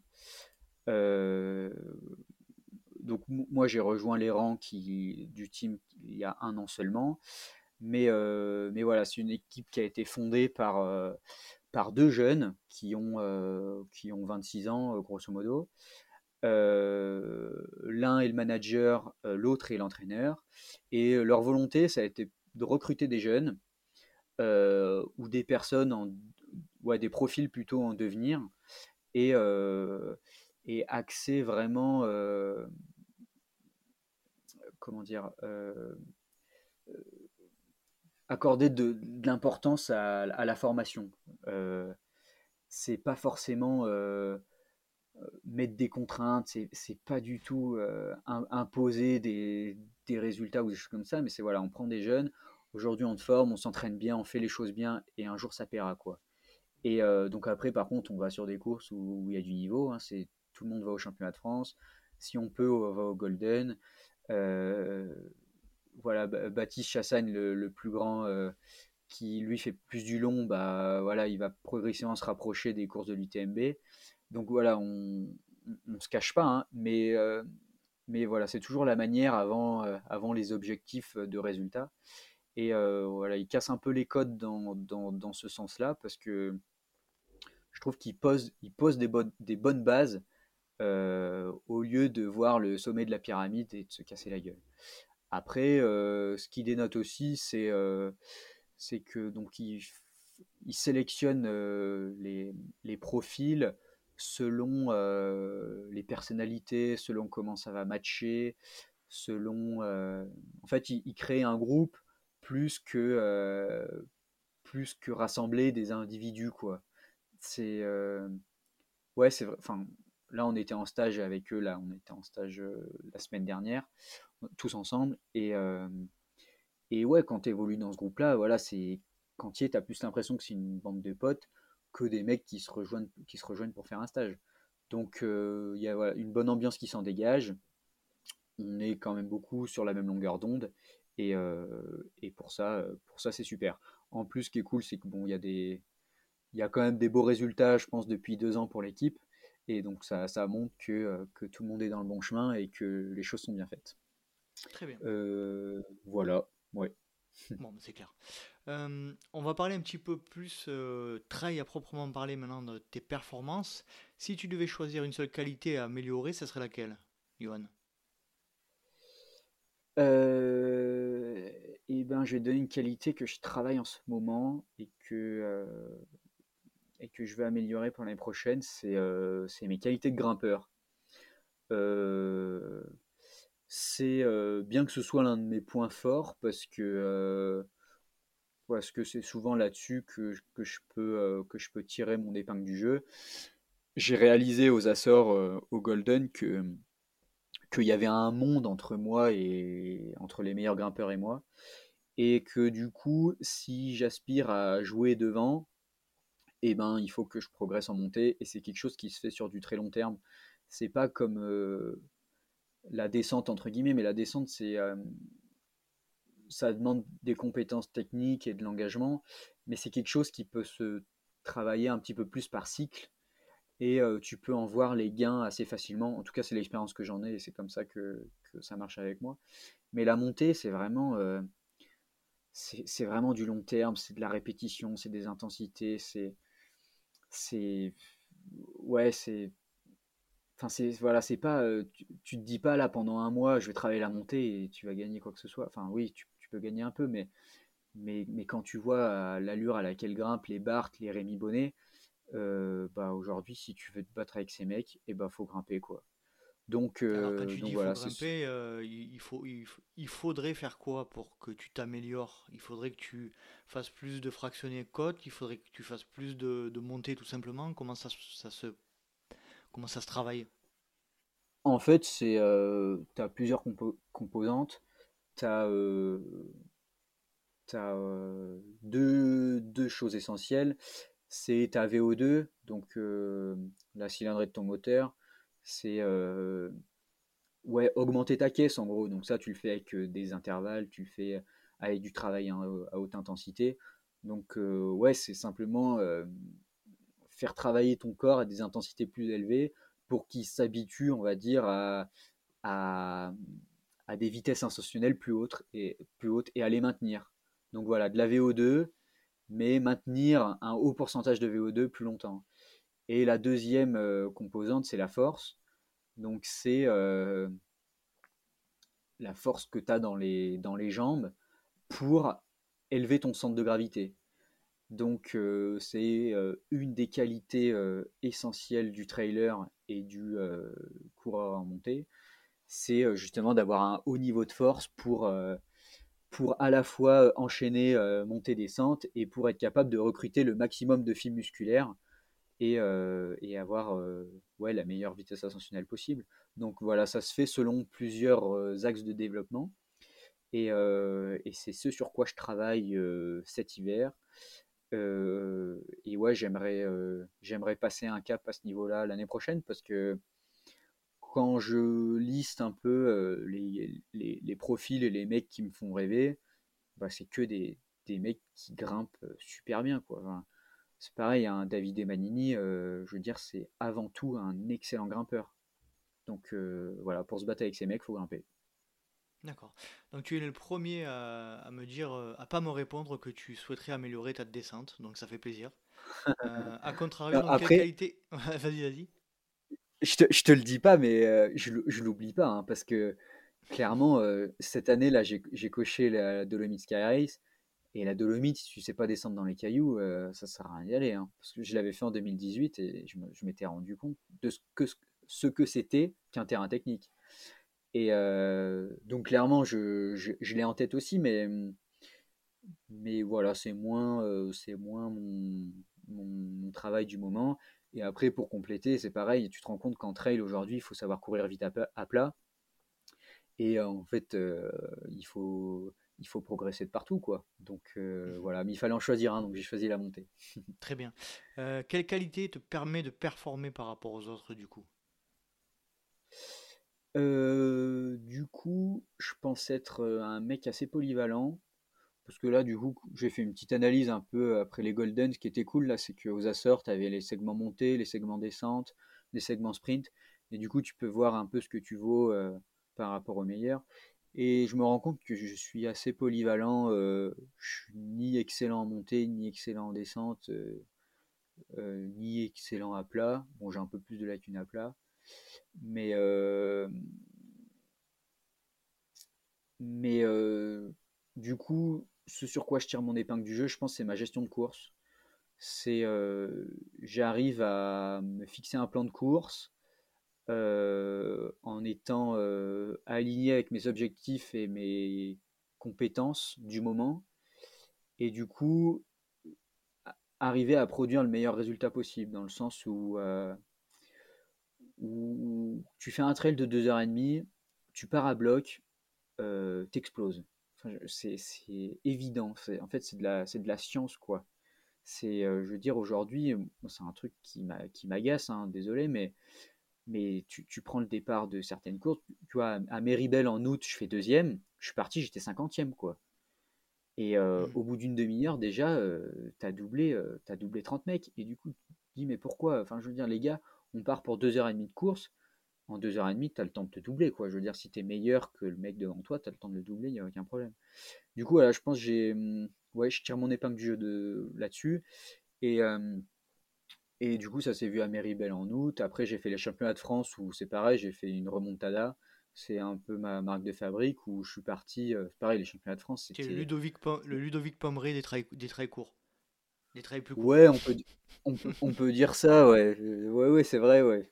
bon, après, euh, je me rends compte aussi que si tu veux jouer devant au, niveau mondial, il faut partir devant. Donc, euh, c'est quelque chose qui a ses limites aussi. Mais euh, là, au championnat de France, je fais 4. Bah, c'est pareil, je suis parti, j'étais 30e et je me suis dit, mais c'est quoi cette course? Les allures sur lesquelles on part, moi je tiens jamais. Et au final, tu remontes toute la course. Et sur une heure de course, j'arrive à, à, gagner, euh, je sais pas, 20 places, quoi. Donc euh, même 25 places. Donc voilà, je pense, ouais, c'est quelque chose de me connaître, de bien m'alimenter, de, de, connaître un peu où sont mes qualités euh, et savoir où produire mon effort et où au contraire garder d'effort. Je pense que c'est c'est ma force. Ouais. On a l'impression que tu intellectualises beaucoup ta pratique. Tu réfléchis beaucoup à ce que tu fais. Ouais, je te l'accorde, ouais. Je te l'accorde. Je sais pas si c'est très bien d'ailleurs. Non, mais si, justement, moi, c'est, je, je suis un peu comme ça aussi. J'aime pas, j'aime, alors, euh, j'aime pas quand je maîtrise pas. Tu vois ce que je veux dire? Ouais. Ah bah je comprends totalement, ouais. J'ai l'impression que c'est un peu ton cas aussi. Ah ouais, je me retrouve carrément là-dedans. En fait, je te dis, je sais pas si c'est une bonne idée parce que il faut garder aussi de la fougue et de, La folie, ouais. et un peu de folie. Et Mm. je pense arri- arriver à, à me le dire aussi. Euh, des fois, enfin, typiquement là aux Açores, euh, j'y suis allé en me disant euh, bon, bah là, je veux dire, t'es là, c'est déjà exceptionnel. Maintenant, tu te mesures aux autres. L'idée, c'est de tenir 4 jours, mais réfléchis pas trop. Donc voilà, j'arrive aussi à, à faire ça. Mais à côté, ouais, comme tu dis, j'intellectualise beaucoup, je fais beaucoup de plans un peu sur la comète. Donc après, c'est quelque chose qui, a un- qui me suit aussi au quotidien. C'est une façon d'être, c'est que je, je réfléchis beaucoup, je me pose plein de questions sur plein de trucs et je pense que j'en suis très très chiant sur plein de trucs. Et Je vois pas euh, du tout de quoi tu veux parler. Vraiment. ouais. Mais euh, non, mais j'aime bien. Après, voilà, c'est normal la tellement fumée qui sort chose. de tes euh, oreilles là ou? Ouais, ouais, exactement. ouais. Non, mais euh, je sais p- enfin, après, c'est aussi que, enfin, moi, je vois le, je vois le trail comme, euh, comme quelque chose dans lequel je me, je, je m'immerge à 100%. Je fais pas quelque chose à moitié. Et du coup, quand je fais une course, euh, ouais, j'ai, j'ai, pas envie d'y aller les mains dans les poches. euh, en me disant ouais bon bah on verra ouais ça va être cool euh, puis on verra ce qui se passera enfin moi j'y vais je connais le parcours euh, je sais euh, ce que je vais prendre comme ravitaillement le ravitaillement je l'ai testé et, et, et ouais enfin je sais qu'il y en a ça va ça va les ça va les saouler ça mais ils vont me dire ils vont se dire putain mais lui oh là là il doit se prendre la tête dans la vie mais à la fin euh, je veux dire quand j'ai fait quelque chose que j'ai j'ai respecté mon plan et que ça a marché et que voilà, c'est de la c'est de la confiance que j'engrange, c'est de l'expérience, c'est j'apprends à me connaître et, et ouais, j'aime fonctionner comme ça. Donc après, voilà, ça me correspond. Très bien. Euh, Est-ce que tu peux nous parler, euh, Johan, s'il te plaît, de ton moment extraordinaire? Alors, j'ex- j'explique le concept, c'est un moment unique lié au trail. Pas forcément le plus beau, mais le plus atypique et dont tu te souviendras toujours. Est-ce que tu as ça? Ouais. euh, Est-ce que j'ai le droit de te répéter euh, cette accolade avec Kylian euh, sur le podium? tu peux, vas-y. Tu peux même C'est rentrer ouais, je- détail si tu veux. Ouais, non, bah, ouais, c'est, je dirais que c'est celui-là. Après, euh, enfin, en tout cas, c'est celui qui me saute aux yeux. Donc peut-être que si j'y réfléchis, j'en trouverai d'autres, mais c'est celui qui me saute aux yeux où Ouais, je suis super content de ma course où je me retrouve un peu parmi ce gratin, je me retrouve à sprinter euh, avec Jeanne et à finir devant lui, euh, c'était c'était génial quoi. Et puis voilà, se retrouver à cette remise des prix, savoir que je vais être appelé et voir Kylian qui me fait une poignée de main. Et en fait, ce qui était super drôle, euh, c'est que du coup, bah, moi, vu que j'ai fait douzième, j'ai été le troisième à être appelé, vu qu'ils appellent le premier à la fin. Et, et je vois les 11 premiers qui viennent, euh, qui me serrent la main, ils se disent, mais c'est qui ce mec? Enfin, tu, tu vois qu'ils se connaissaient tous, quoi, je veux dire. Même Jeanne, il était chez Salomon, il connaissait tout le monde. Et là, tu les vois, ils se disent, putain, mais lui, euh, on l'a jamais vu, lui. Donc, euh, bon, tu vois, un peu bizarre. Du coup, bon, c'était, moi, je trouvais ça, je trouvais ça marrant. Et là, quand t'as Kylian qui, qui te serre la main et qui se place à côté de toi, parce qu'on était placé dans un certain ordre sur le podium, et euh, qui te fait une accolade et que tu te retrouves au milieu de ces gars-là, ouais, c'est, là, je, ouais, je pense que c'était mon moment. euh, ou bon, après, je suis peut-être. Enfin, je suis aussi quelqu'un de très fan et qui est euh, facilement euh, admirateur, mais euh, admiratif. ouais, ouais, ouais, voilà, ouais, un- impressionnable. Mais, euh, mais ouais, je- ouais, ça m'avait, euh, ouais, ça m'avait pris au trip, ouais. Du coup, ouais, je dirais, je te dis, je te réponds ça. Très bien. Quel, euh, quel est ton rêve de trail? S'il y a un rêve, un, un trail dont tu rêves particulièrement, une course? Euh, alors, euh, bah, comme je te le disais un peu tout à l'heure, euh, je dirais que clairement aujourd'hui, moi, je rêve de Golden, des Golden Trail World Series. Euh, une course qui me prend au trip, c'est le marathon du Mont Blanc. Pour, euh, pour l'avoir couru et m'avoir pris une grosse bâche, pour avoir vu des victoires sur cette course, euh, pour avoir assisté à, à des victoires sur cette course quand Kylian gagne ou, voilà, je sais que Xavier l'avait fait une année, il avait fait deuxième. Voilà, c'est vrai que c'est une course où ouais, le parcours, enfin je sais pas, ça, ça me procure certaines émotions et ça me parle. Euh, voilà, je dirais que ouais, ce genre de course, Zegama, je l'ai jamais fait et tout le monde me dit que c'est incroyable. Bon, Sierzinal, voilà, euh, euh, c'est pareil, je l'ai jamais faite, mais mais il y a une énorme histoire derrière tout ça. ouais, je dirais que ce sont ce genre de courses. Après, comme le trail est en constante évolution, comme je le disais tout à l'heure, il y a trois ans, j'aurais sûrement dit l'UTMB. Qu'est-ce que ce sera dans trois ans? J'en sais trop rien. Je pense que les envies et les rêves bougent un peu avec tout ça. mais voilà, pour moi, c'est d'être au plus haut niveau sur ce genre de course. Donc, donc voilà, on parle de rêve. Hein. Je dis pas que c'est mon objectif de l'année prochaine. Je veux pas paraître prétentieux, mais, mais ouais, c'est de, c'est de, c'est, ouais, moi je vois un Bart cette année qui gagne le, le, Golden aux Açores. Je me dis que bon, ce gars, il a 4 ans de plus que moi. je veux dire, dans, dans 4 ans, je me rêve, je me rêve à sa place, ouais. Et, et, voilà, ouais, c'est ce qui me fait kiffer. C'est tout ce qu'on te souhaite, euh, Yohan. je te euh, remercie. On va parler un petit peu d'avenir, euh, alors plutôt côté professionnel cette fois. on n'en a pas parlé au début de l'épisode, mais tu, as, hum, tu, as, tu es fraîchement diplômé d'un e-learning option commercialisation des produits et services sportifs. Est-ce que tu peux nous parler de ça et comment tu te vois dans l'avenir par rapport à cette formation? Ouais. Alors, euh, en fait, ça, c'est qu'une part euh, un peu de mon bagage euh, universitaire, parce que du coup, avant ça, j'ai fait un DUT en génie mécanique. Que j'ai, en fait, j'ai toujours choisi mes études un peu en fonction du sport-études qu'il y avait. Et du coup, tout à l'heure, je t'expliquais que j'ai abandonné une école d'ingé et après, j'ai fait ce DUT en génie méca parce que voilà, c'était quand même dans les sciences de l'ingénieur. Et euh, il y avait un sport-études qui me permettait de faire cette formation en trois ans au lieu de deux. J'étais libéré tous mes après-midi. Et du coup, moi, ça m'allait très bien. Ne sachant pas vraiment ce que je voulais faire après, je me suis dit, bon, euh, il y a de la mécanique, c'est assez cool. Donc, euh, donc voilà. Et en fait, donc j'ai obtenu ce DUT il y a un an et demi. Et en stage de fin d'études, je me suis retrouvé en bureau d'études à euh, concevoir, euh, concevoir des produits pour une marque de sport. Et, euh, et, là, je me suis dit, putain, mais en fait, être ingénieur, bah, tu es toute la journée sur ton PC quasiment. Tu fais de temps en temps un peu de prototypage ou tu bricoles un peu, mais bon, tu es sur l'ordi, tu réponds à des mails, tu fais des devis, tu commandes des pièces, tu fais de la conception. Donc voilà, c'est des choses chouettes, mais moi, en fait, je me voyais juste pas du tout faire ça. Et donc là, je me suis dit, bon, bah, je vais continuer mes études. Et quoi faire, sachant que mon DUT est fini. Et comme j'avais remarqué que dans cette entreprise, le bureau d'études et les commerciaux se mettaient un peu sur la gueule parce qu'ils ont chacun leurs problématiques et ils essaient pas trop de comprendre les problématiques des uns et des autres.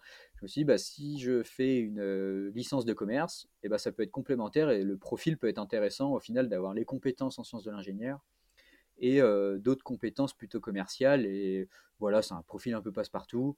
Ne sachant pas ce que je vais faire, encore une fois, c'est c'est pas bête. Et voilà, du coup, je me suis retrouvé à l'INSEC en e-learning. Donc, c'était un super sport-études parce que là, du coup, tu vas pas du tout à l'école, donc c'est super. Et du coup, j'ai fait cette licence en commercialisation, comme tu disais, commercialisation de produits et services sportifs. Donc voilà, tourner dans le commerce du sport. Et j'ai fait cette licence que j'ai terminée euh, il y a quelques mois, là, euh, fin août 2020. Euh, et, et voilà, je me retrouve avec ce profil-là. Je ne sais bien sûr toujours pas ce que je veux faire. Donc aujourd'hui, le contexte est compliqué. se projeter, trouver un emploi, avoir des expériences professionnelles, c'est super galère parce que clairement, qui embauche dans cette période Pas grand monde. Euh, ce que je fais l'hiver, c'est que euh, je suis en formation pour le monitorat de ski. Donc euh, je donne quelques cours à l'école de ski l'hiver et ça me permet de, de me dédier quand même au maximum au sport sans entreprendre une activité professionnelle qui fait intervenir en fait les études que j'ai faites et qui me demanderait d'être présent à, à, temps plein dans une entreprise et voilà mais clairement Aujourd'hui, j'ai du mal à répondre à cette question. Très bien. Tu m'as dit en off tout à l'heure que tu avais euh, déménagé du, côté du Briançonnais. Euh, tu peux nous parler un petit peu de cette décision? Ouais, en fait, du coup, j'ai fait mes études à, Annecy. Donc, du coup, comme je te le disais, j'ai grandi en Auvergne. Après, été dans le Jura. J'ai fini à Annecy. À Annecy, ça a été une super, superbe région. Je me suis. Maintenant, j'ai plein de copains là-bas. Je suis en partenariat avec une station de ski là-bas qui est la Clusa, qui me soutient dans mon projet sportif. Et donc, je reste vachement attaché à cette région, à, cette territoire, à ce territoire pardon, et à la chaîne des Aravis notamment. Après, là, euh, tout récemment, euh, ça s'est fait cet automne. Euh, j'ai pris un appart avec ma copine et puis elle, en fait, elle avait du boulot dans le coin, dans le Briançonnais et du coup, on s'est pris un appart ici. Pour, pour moi, ma pratique, c'est fabuleux parce que voilà, c'est un, un nouveau territoire à découvrir, c'est super sauvage les écrins, donc il y a plein plein de choses à faire mais je reste encore très attaché à la Haute-Savoie. Et du coup, je navigue beaucoup entre là-bas et puis, et puis ici où on a l'appart. Donc voilà, je suis un peu entre les deux. D'accord. Bon, ben, tu as un beau, un, beau domaine à découvrir avec les écrins. Là. Je connais, je connais euh, assez, assez cette partie-là et tu as, de quoi faire en termes de dénivelé notamment. Quoi. ah, c'est clair, c'est ouf. Non, non, mais là, c'est clairement incroyable. Enfin, tu Là, ce qui est, génial, c'est que, bon, avant, j'habitais Annecy, et pour aller skier euh, l'hiver à la Clusa, bah, tu as trois quarts d'heure de route. Donc, tu fais trois quarts d'heure de route, tu fais ta séance, et tu refais trois quarts d'heure de route. Donc, euh, bon, génial. Euh, là, je chausse les skis devant la baraque. Tu as 1000, 1000 mètres de dénive à skier au-dessus de chez toi. Et l'été, c'est encore mieux. L'été, tu peux monter à quasiment 3000, là, juste au-dessus de la maison je, euh, connais très bien, euh, juste au-dessus de Monetier-les-Bains, le, sommet qui est à 2930. C'est un des derniers bah, sommets avant de replonger sur euh, la fin du trail de Serre Chevalier. Je peux te dire que celui-là, je le connais bien. Ah ouais, t'en as chié un peu sur celui-là. je ne sais plus comment il s'appelle ce, sommet. il, s'appelle le Grand, le Grand Area. C'est ça. Le Grand Area, et tu vois. Petit coucou à Thomas avec qui nous avons été au Grand Area lors du Serge Trail. Ah. bah, tu vois, c'est marrant parce que j'habite au pied du Grand Area. Enfin, tu peux pas faire plus au pied, quoi. J'habite un, un, tout petit, euh, un tout petit bled. Et en fait, euh, tu as le sentier euh, derrière la baraque qui monte direct au Grand Area. Donc, je crois que tu as, as, 6 km pour aller là-haut et tu as, as, 1400 mètres de dénive. C'est ça. un, un, de mes pires moments de trail, il était là, était au Grand Area, je te confirme. bah, je pense qu'il faudra que tu y retournes, euh, retournes un peu avec plus de fraîcheur parce que franchement, il euh, y a de quoi profiter là-haut. C'est clair, c'est clair, c'est juste magnifique. Euh, on arrive tranquillement à la fin de notre, notre épisode. On va pas rentrer dans le pathos et dans, le, dans les grandes phrases toutes faites, mais il me semble que la protection de l'environnement te tient, te tient particulièrement à cœur, donc notamment par rapport à ton historique familial, etc. Est-ce qu'on peut parler légèrement de cet aspect-là et, plus particulièrement la protection de l'environnement dans le trail running aujourd'hui? Euh, Ouais, alors carrément avec grand plaisir. C'est un, sujet euh, auquel je suis vraiment sensible, comme tu le dis, de par euh, euh, mon enfance et un peu cette sensibilité que j'ai avec la nature, avec les animaux, avec les abeilles, tout ça. Donc ouais, quand, quand tu grandis là-dedans et quand tu prêtes vraiment attention à ce qui se passe et aux évolutions, même en 23 ans, euh, qui n'est pas grand-chose, bah, tu peux remarquer beaucoup de changements. Et encore, encore plus quand tu pratiques des sports de montagne. Enfin, moi qui fais beaucoup, beaucoup de ski l'hiver, euh, euh, tu, tu, vois les enneigements, enfin je veux dire, même en 10 ans, enfin je veux dire, tu vois que la montagne, elle change complètement, quoi. Et du coup, tu peux plus le négliger tu, tu peux pas ne pas le voir. Et du coup, c'est, je pense pour ça que j'ai cette sensibilité-là euh, vis-à-vis de ce sujet, c'est que c'est au quotidien, euh, tu, je sais pas, la nature, la montagne, elle, te parle un peu, quoi. Elle te montre qu'il y a plein de choses qui vont pas. Et, euh, et c'est notre devoir là de, déjà d'en prendre conscience et d'adapter nos comportements parce que ça fera pas longtemps. Et je pense qu'on s'en rend pas compte. On est un peu tous endormis endormi dans des habitudes, dans un fonctionnement, mais, il est temps qu'on se réveille parce que le jour où, comme je te le disais tout à l'heure, le jour où, où les abeilles viennent à, à disparaître, où il n'y a plus de neige, où, tout se casse la gueule, mais on se rend pas compte, mais, ça, mais ce sera la fin de tout, quoi. Enfin, je veux dire, nous, on se croit surpuissant et, et on croit qu'on peut faire un peu tout ce qu'on veut, mais, mais ce, enfin, ce sera, pour, ouais, ce sera la fin du monde, quoi. Mais bon, on s'en rend, pour l'instant, on s'en rend pas trop compte, puis c'est difficile, difficilement palpable, donc, euh, donc euh, voilà. Après, la, la protection de l'environnement dans le trail, euh, je pense moins pouvoir en parler au final que, limite la protection de l'environnement euh, vis-à-vis des abeilles. C'est un peu paradoxal, mais bon. Euh, voilà, après, il y a un, peu des choses, des choses bateaux comme, euh, comme, comme, faire juste attention à notre manière d'évoluer en montagne, à rien laisser derrière nous, mais c'est des petites choses, mais moi, il y a un réflexe que j'ai, c'est qu'à chaque fois que tu trouves un papier en montagne, tu le ramasses. Et ça fait pas de moi un écolo, ça fait juste quelqu'un. Enfin, c'est juste de moi quelqu'un de normal où je me dis, ce papier n'a rien à foutre là, quoi. Et, euh, c'est des petits trucs, tu vois, mais, comme le fait de déménager pour arrêter de faire trois quarts d'heure pour aller faire mes entraînements, euh, ça fait pas du tout de moi un grand défenseur de l'environnement qui va qui va, euh, qui va donner des conseils ou qui va, euh, qui va dire toi ce que tu fais c'est pas bien. Mais ça fait juste de moi quelqu'un de sensé où je me dis bon, je passe toutes mes journées en montagne. C'est peut-être intelligent de ne plus habiter à trois quarts d'heure de, de, mes, de mes spots d'entraînement. Donc voilà, c'est bon, avoir du bon sens et, et, et ouais, prendre en compte tout ça euh, dans son quotidien, dans sa manière de s'alimenter, ça passe énormément par là, dans sa manière de se déplacer, dans sa manière d'évoluer en montagne. En fait, c'est un tout, quoi. C'est, je veux dire, euh, être un peu, euh, être un peu écolo en faisant trois fois rien. Enfin, je veux dire, en mettant des messages sur Facebook. ça, je pense que tout le monde en est capable de, se croire un peu sensible en, partageant un peu des, constats de la communauté scientifique. Mais voilà, j'appelle juste à, le, prendre en compte dans le quotidien. Donc après, bon, euh, en étant sportif de haut niveau, on est très très loin d'être parfait parce que bah, aux Açores, bien sûr, j'ai pris l'avion pour y aller et je le fais, je le fais non sans culpabilité.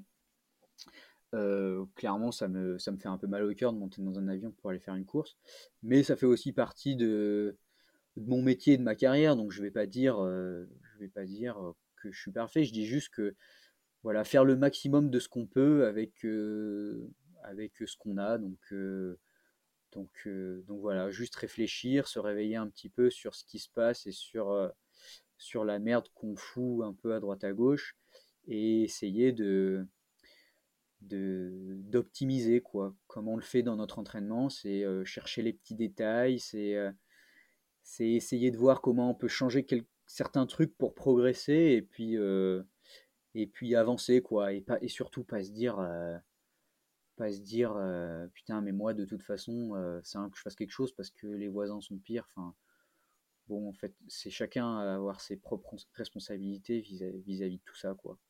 Donc voilà un, peu ma vision, ma vision du truc. C'est un peu, un peu confus. Puis c'est vrai que j'en parle pas souvent parce que c'est un sujet hyper délicat, mais mais c'est clair que ça me prend au trip et ça m'attriste vachement quoi. De, voir les abeilles mortes, de voir, euh, de voir des espèces qui disparaissent, de voir euh, la montagne qui est souillée, la montagne qui est, euh, qui est, qui est ultra parcourue et non respectée. moi, ça me fait vraiment vraiment mal au cœur quoi. Et du coup, ouais, j'en appelle à, à des comportements Plus sensés. Ouais, ouais, ouais. Très bien. Message entendu. Euh, Johan, qui souhaiterais-tu euh, voir apparaître dans le podcast? Euh, Qui je souhaiterais voir apparaître dans le podcast? Eh bien, je vais te donner un, un, jeune de mon âge avec qui je m'entends super bien pour passer pas mal de temps avec lui depuis que je suis un peu plus dans le Briançonnet. C'est un gars de la vallée qui s'appelle Alexandre Fine. Euh, je trouve que euh, c'est un gars qui mérite d'être, euh, enfin d'échanger avec lui parce que il a plein de bonnes, de bons avis sur plein de choses. Enfin, voilà, nous souvent on part dans plein de conversations sur le trail, sur sur, sur, sur l'entraînement, sur, sur plein de trucs. Et c'est un mec simple, passionnant, et surtout qui concilie avec brio sport et, et, et, professionnel. Parce que le mec est quand même champion de France en 2018. Il, est, il fait cinquième aux mondiaux l'an dernier. Et il est boulanger avec son frère jumeau. Et du coup, pour aller acheter du pain chez lui à la boulange, je vois comme il bosse, mais c'est des, des, grands malades. Quoi. Enfin, je veux dire, je, leur ai acheté une bûche le 31 décembre. Et je leur ai dit, les gars, ça fait combien de temps que vous n'avez pas dormi? Ça faisait plus de 24 heures qu'ils étaient à la boulange et qu'ils faisaient les bûches pour, pour les vendre le 31 décembre. quoi. Et du coup, c'est, enfin, moi, je suis admiratif. Et du coup, je trouve qu'ils ont une vision, les deux, là, qui sont super intéressantes de comment ils concilient un peu bah, bah, leur sport et, leur métier. Donc voilà. Et puis, ça peut être cool aussi, un format où tu as les deux frères jumeaux qui apportent, enfin, qui, qui se parlent un peu. Donc voilà, je te suggère, euh, je te suggère, je te suggère ça. Ils sont dans Briançonnet du coup. Ouais, ouais, ils habitent euh, bah, dans la vallée du Monétier aussi, de Monétier-les-Bains, qui va au col du Lotaret. Donc, bah, euh, je les contacterai de ta part, du coup. ok, avec plaisir. Super. Johan, on arrive à la fin de notre épisode. Ce sont des questions rapides, alors des questions avec des réponses courtes et sans arguments. Est-ce que tu es prêt? Ok, ouais, je suis prêt. Plat favori après la course Des pâtes. Boisson favorite après la course Une bonne bière. J'en bois pas souvent, mais là, celle-là, elle fait plaisir. Tu es plutôt gel, bar, les deux ou aucun des deux? Gel. Fait maison ou industriel? Euh, D'une euh, petite entreprise qui les fait bien. Très bien. Du coup, je sais. tu préfères une grosse rafale de vent ou une grosse averse de pluie? Euh, La pluie. J'aime pas le vent. Tu préfères les racines ou le verglas? Oh, les racines. Est-ce que tu préfères courir de nuit ou tu préfères courir de jour? Hmm. De nuit. Tu préfères l'hiver ou l'été? Ça, c'est très dur. Pour courir, hein. Ça, c'est très. Ah, pour courir? Ah, bah l'été alors. L'été. Tu préfères courir le matin, le midi ou le soir? Le soir au coucher de soleil. Tu es plutôt podcast, musique ou rien du tout quand tu cours Rien du tout. Écouter la, nature. La musique dont tu ne parles à personne. Euh, en ce moment, avec ma copine, on écoute euh, Camaro. Euh... Femme like you. Je sais même plus comment. Ah ouais, Femme like you. Oh là là, non, mais ça, c'est.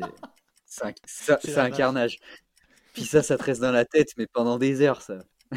c'est ça. Et, et, ceux qui ne connaissent pas, allez voir le clip sur YouTube, vous verrez, c'est du grand art. Ah non, mais le, clip, le clip est incroyable, vraiment. tu préfères courir seul ou accompagné? Seul. Tu préfères, c'est la dernière question, gagner la Pyramenta ou Cirzinal La Pyramenta hiver ou été? Hiver. Oh là là, c'est impossible à dire ça. Et eh, pourtant, il faut choisir. Oh là là, ça c'est impossible. Bon, aller Sierzinal, mais, mais mon cœur balance énormément. Ouais. Bon, mais c'est cool. Yoann, on a terminé. Je te remercie énormément pour ces 1h50 euh, passées ensemble. J'ai pas vu le temps passer. Ça a été très très agréable. Tu nous as, tu nous as régalé. Bah, un grand grand merci à toi. J'espère ne pas avoir trop parlé et pas, pas trop étendu sur certains trucs. Et c'était super cool euh, d'échanger euh, d'échanger avec toi sur tout ça. Donc voilà, je te remercie. Eh ben, J'espère que les auditeurs apprécieront parce que moi en tout cas j'ai apprécié vraiment cet épisode et, et c'est cool d'avoir euh, les jeunes euh, les jeunes pousses du trail. Enfin tu es plus, plus trop un jeune pousse hein, parce que maintenant tu, es, tu as confirmé mais voilà on n'a pas on a j'ai pas fait assez intervenir aujourd'hui dans le podcast des, des, jeunes du trail et ça fait du bien. Bon bah je te remercie. Salut, et je te souhaite une bonne soirée, puis, euh, merci encore et à très bientôt. Et ben, merci à toi. À bientôt. Salut. Salut, salut. Et voilà, cet épisode est à présent terminé. J'espère que vous avez passé un agréable moment en compagnie de notre invité. Et je le remercie de nouveau de s'être rendu disponible pour un épisode du LTP. Si vous souhaitez rejoindre la communauté du LTP, rien de plus simple, rendez-vous sur Instagram à Let's Try le podcast, sur Facebook à Let's Try, sur YouTube à Let's Try, ou alors je vous laisse taper Let's Try le podcast sur les moteurs de recherche et vous tomberez sur mon site internet. Vous avez également la possibilité de vous inscrire à la newsletter que j'envoie tous les mois. Newsletter sur laquelle il y a les news du LTP, les invités à venir et tout un tas d'autres sujets. Vous trouverez le lien d'inscription sur les différents moyens de communication. Et comme vous le savez, le Let's Try Podcast est un projet 100% bénévole. Donc si le cœur vous en dit, et pour soutenir le projet, n'hésitez pas à aller sur la plateforme Patreon slash Let's Try le podcast. Patreon, P-A-T-R-E-O-N. J'espère vous retrouver pour un prochain épisode du Let's Try Podcast. Et d'ici là, n'oubliez pas, si vous pensez que c'est impossible, faites-le pour vous prouver que vous avez tort. Salut, salut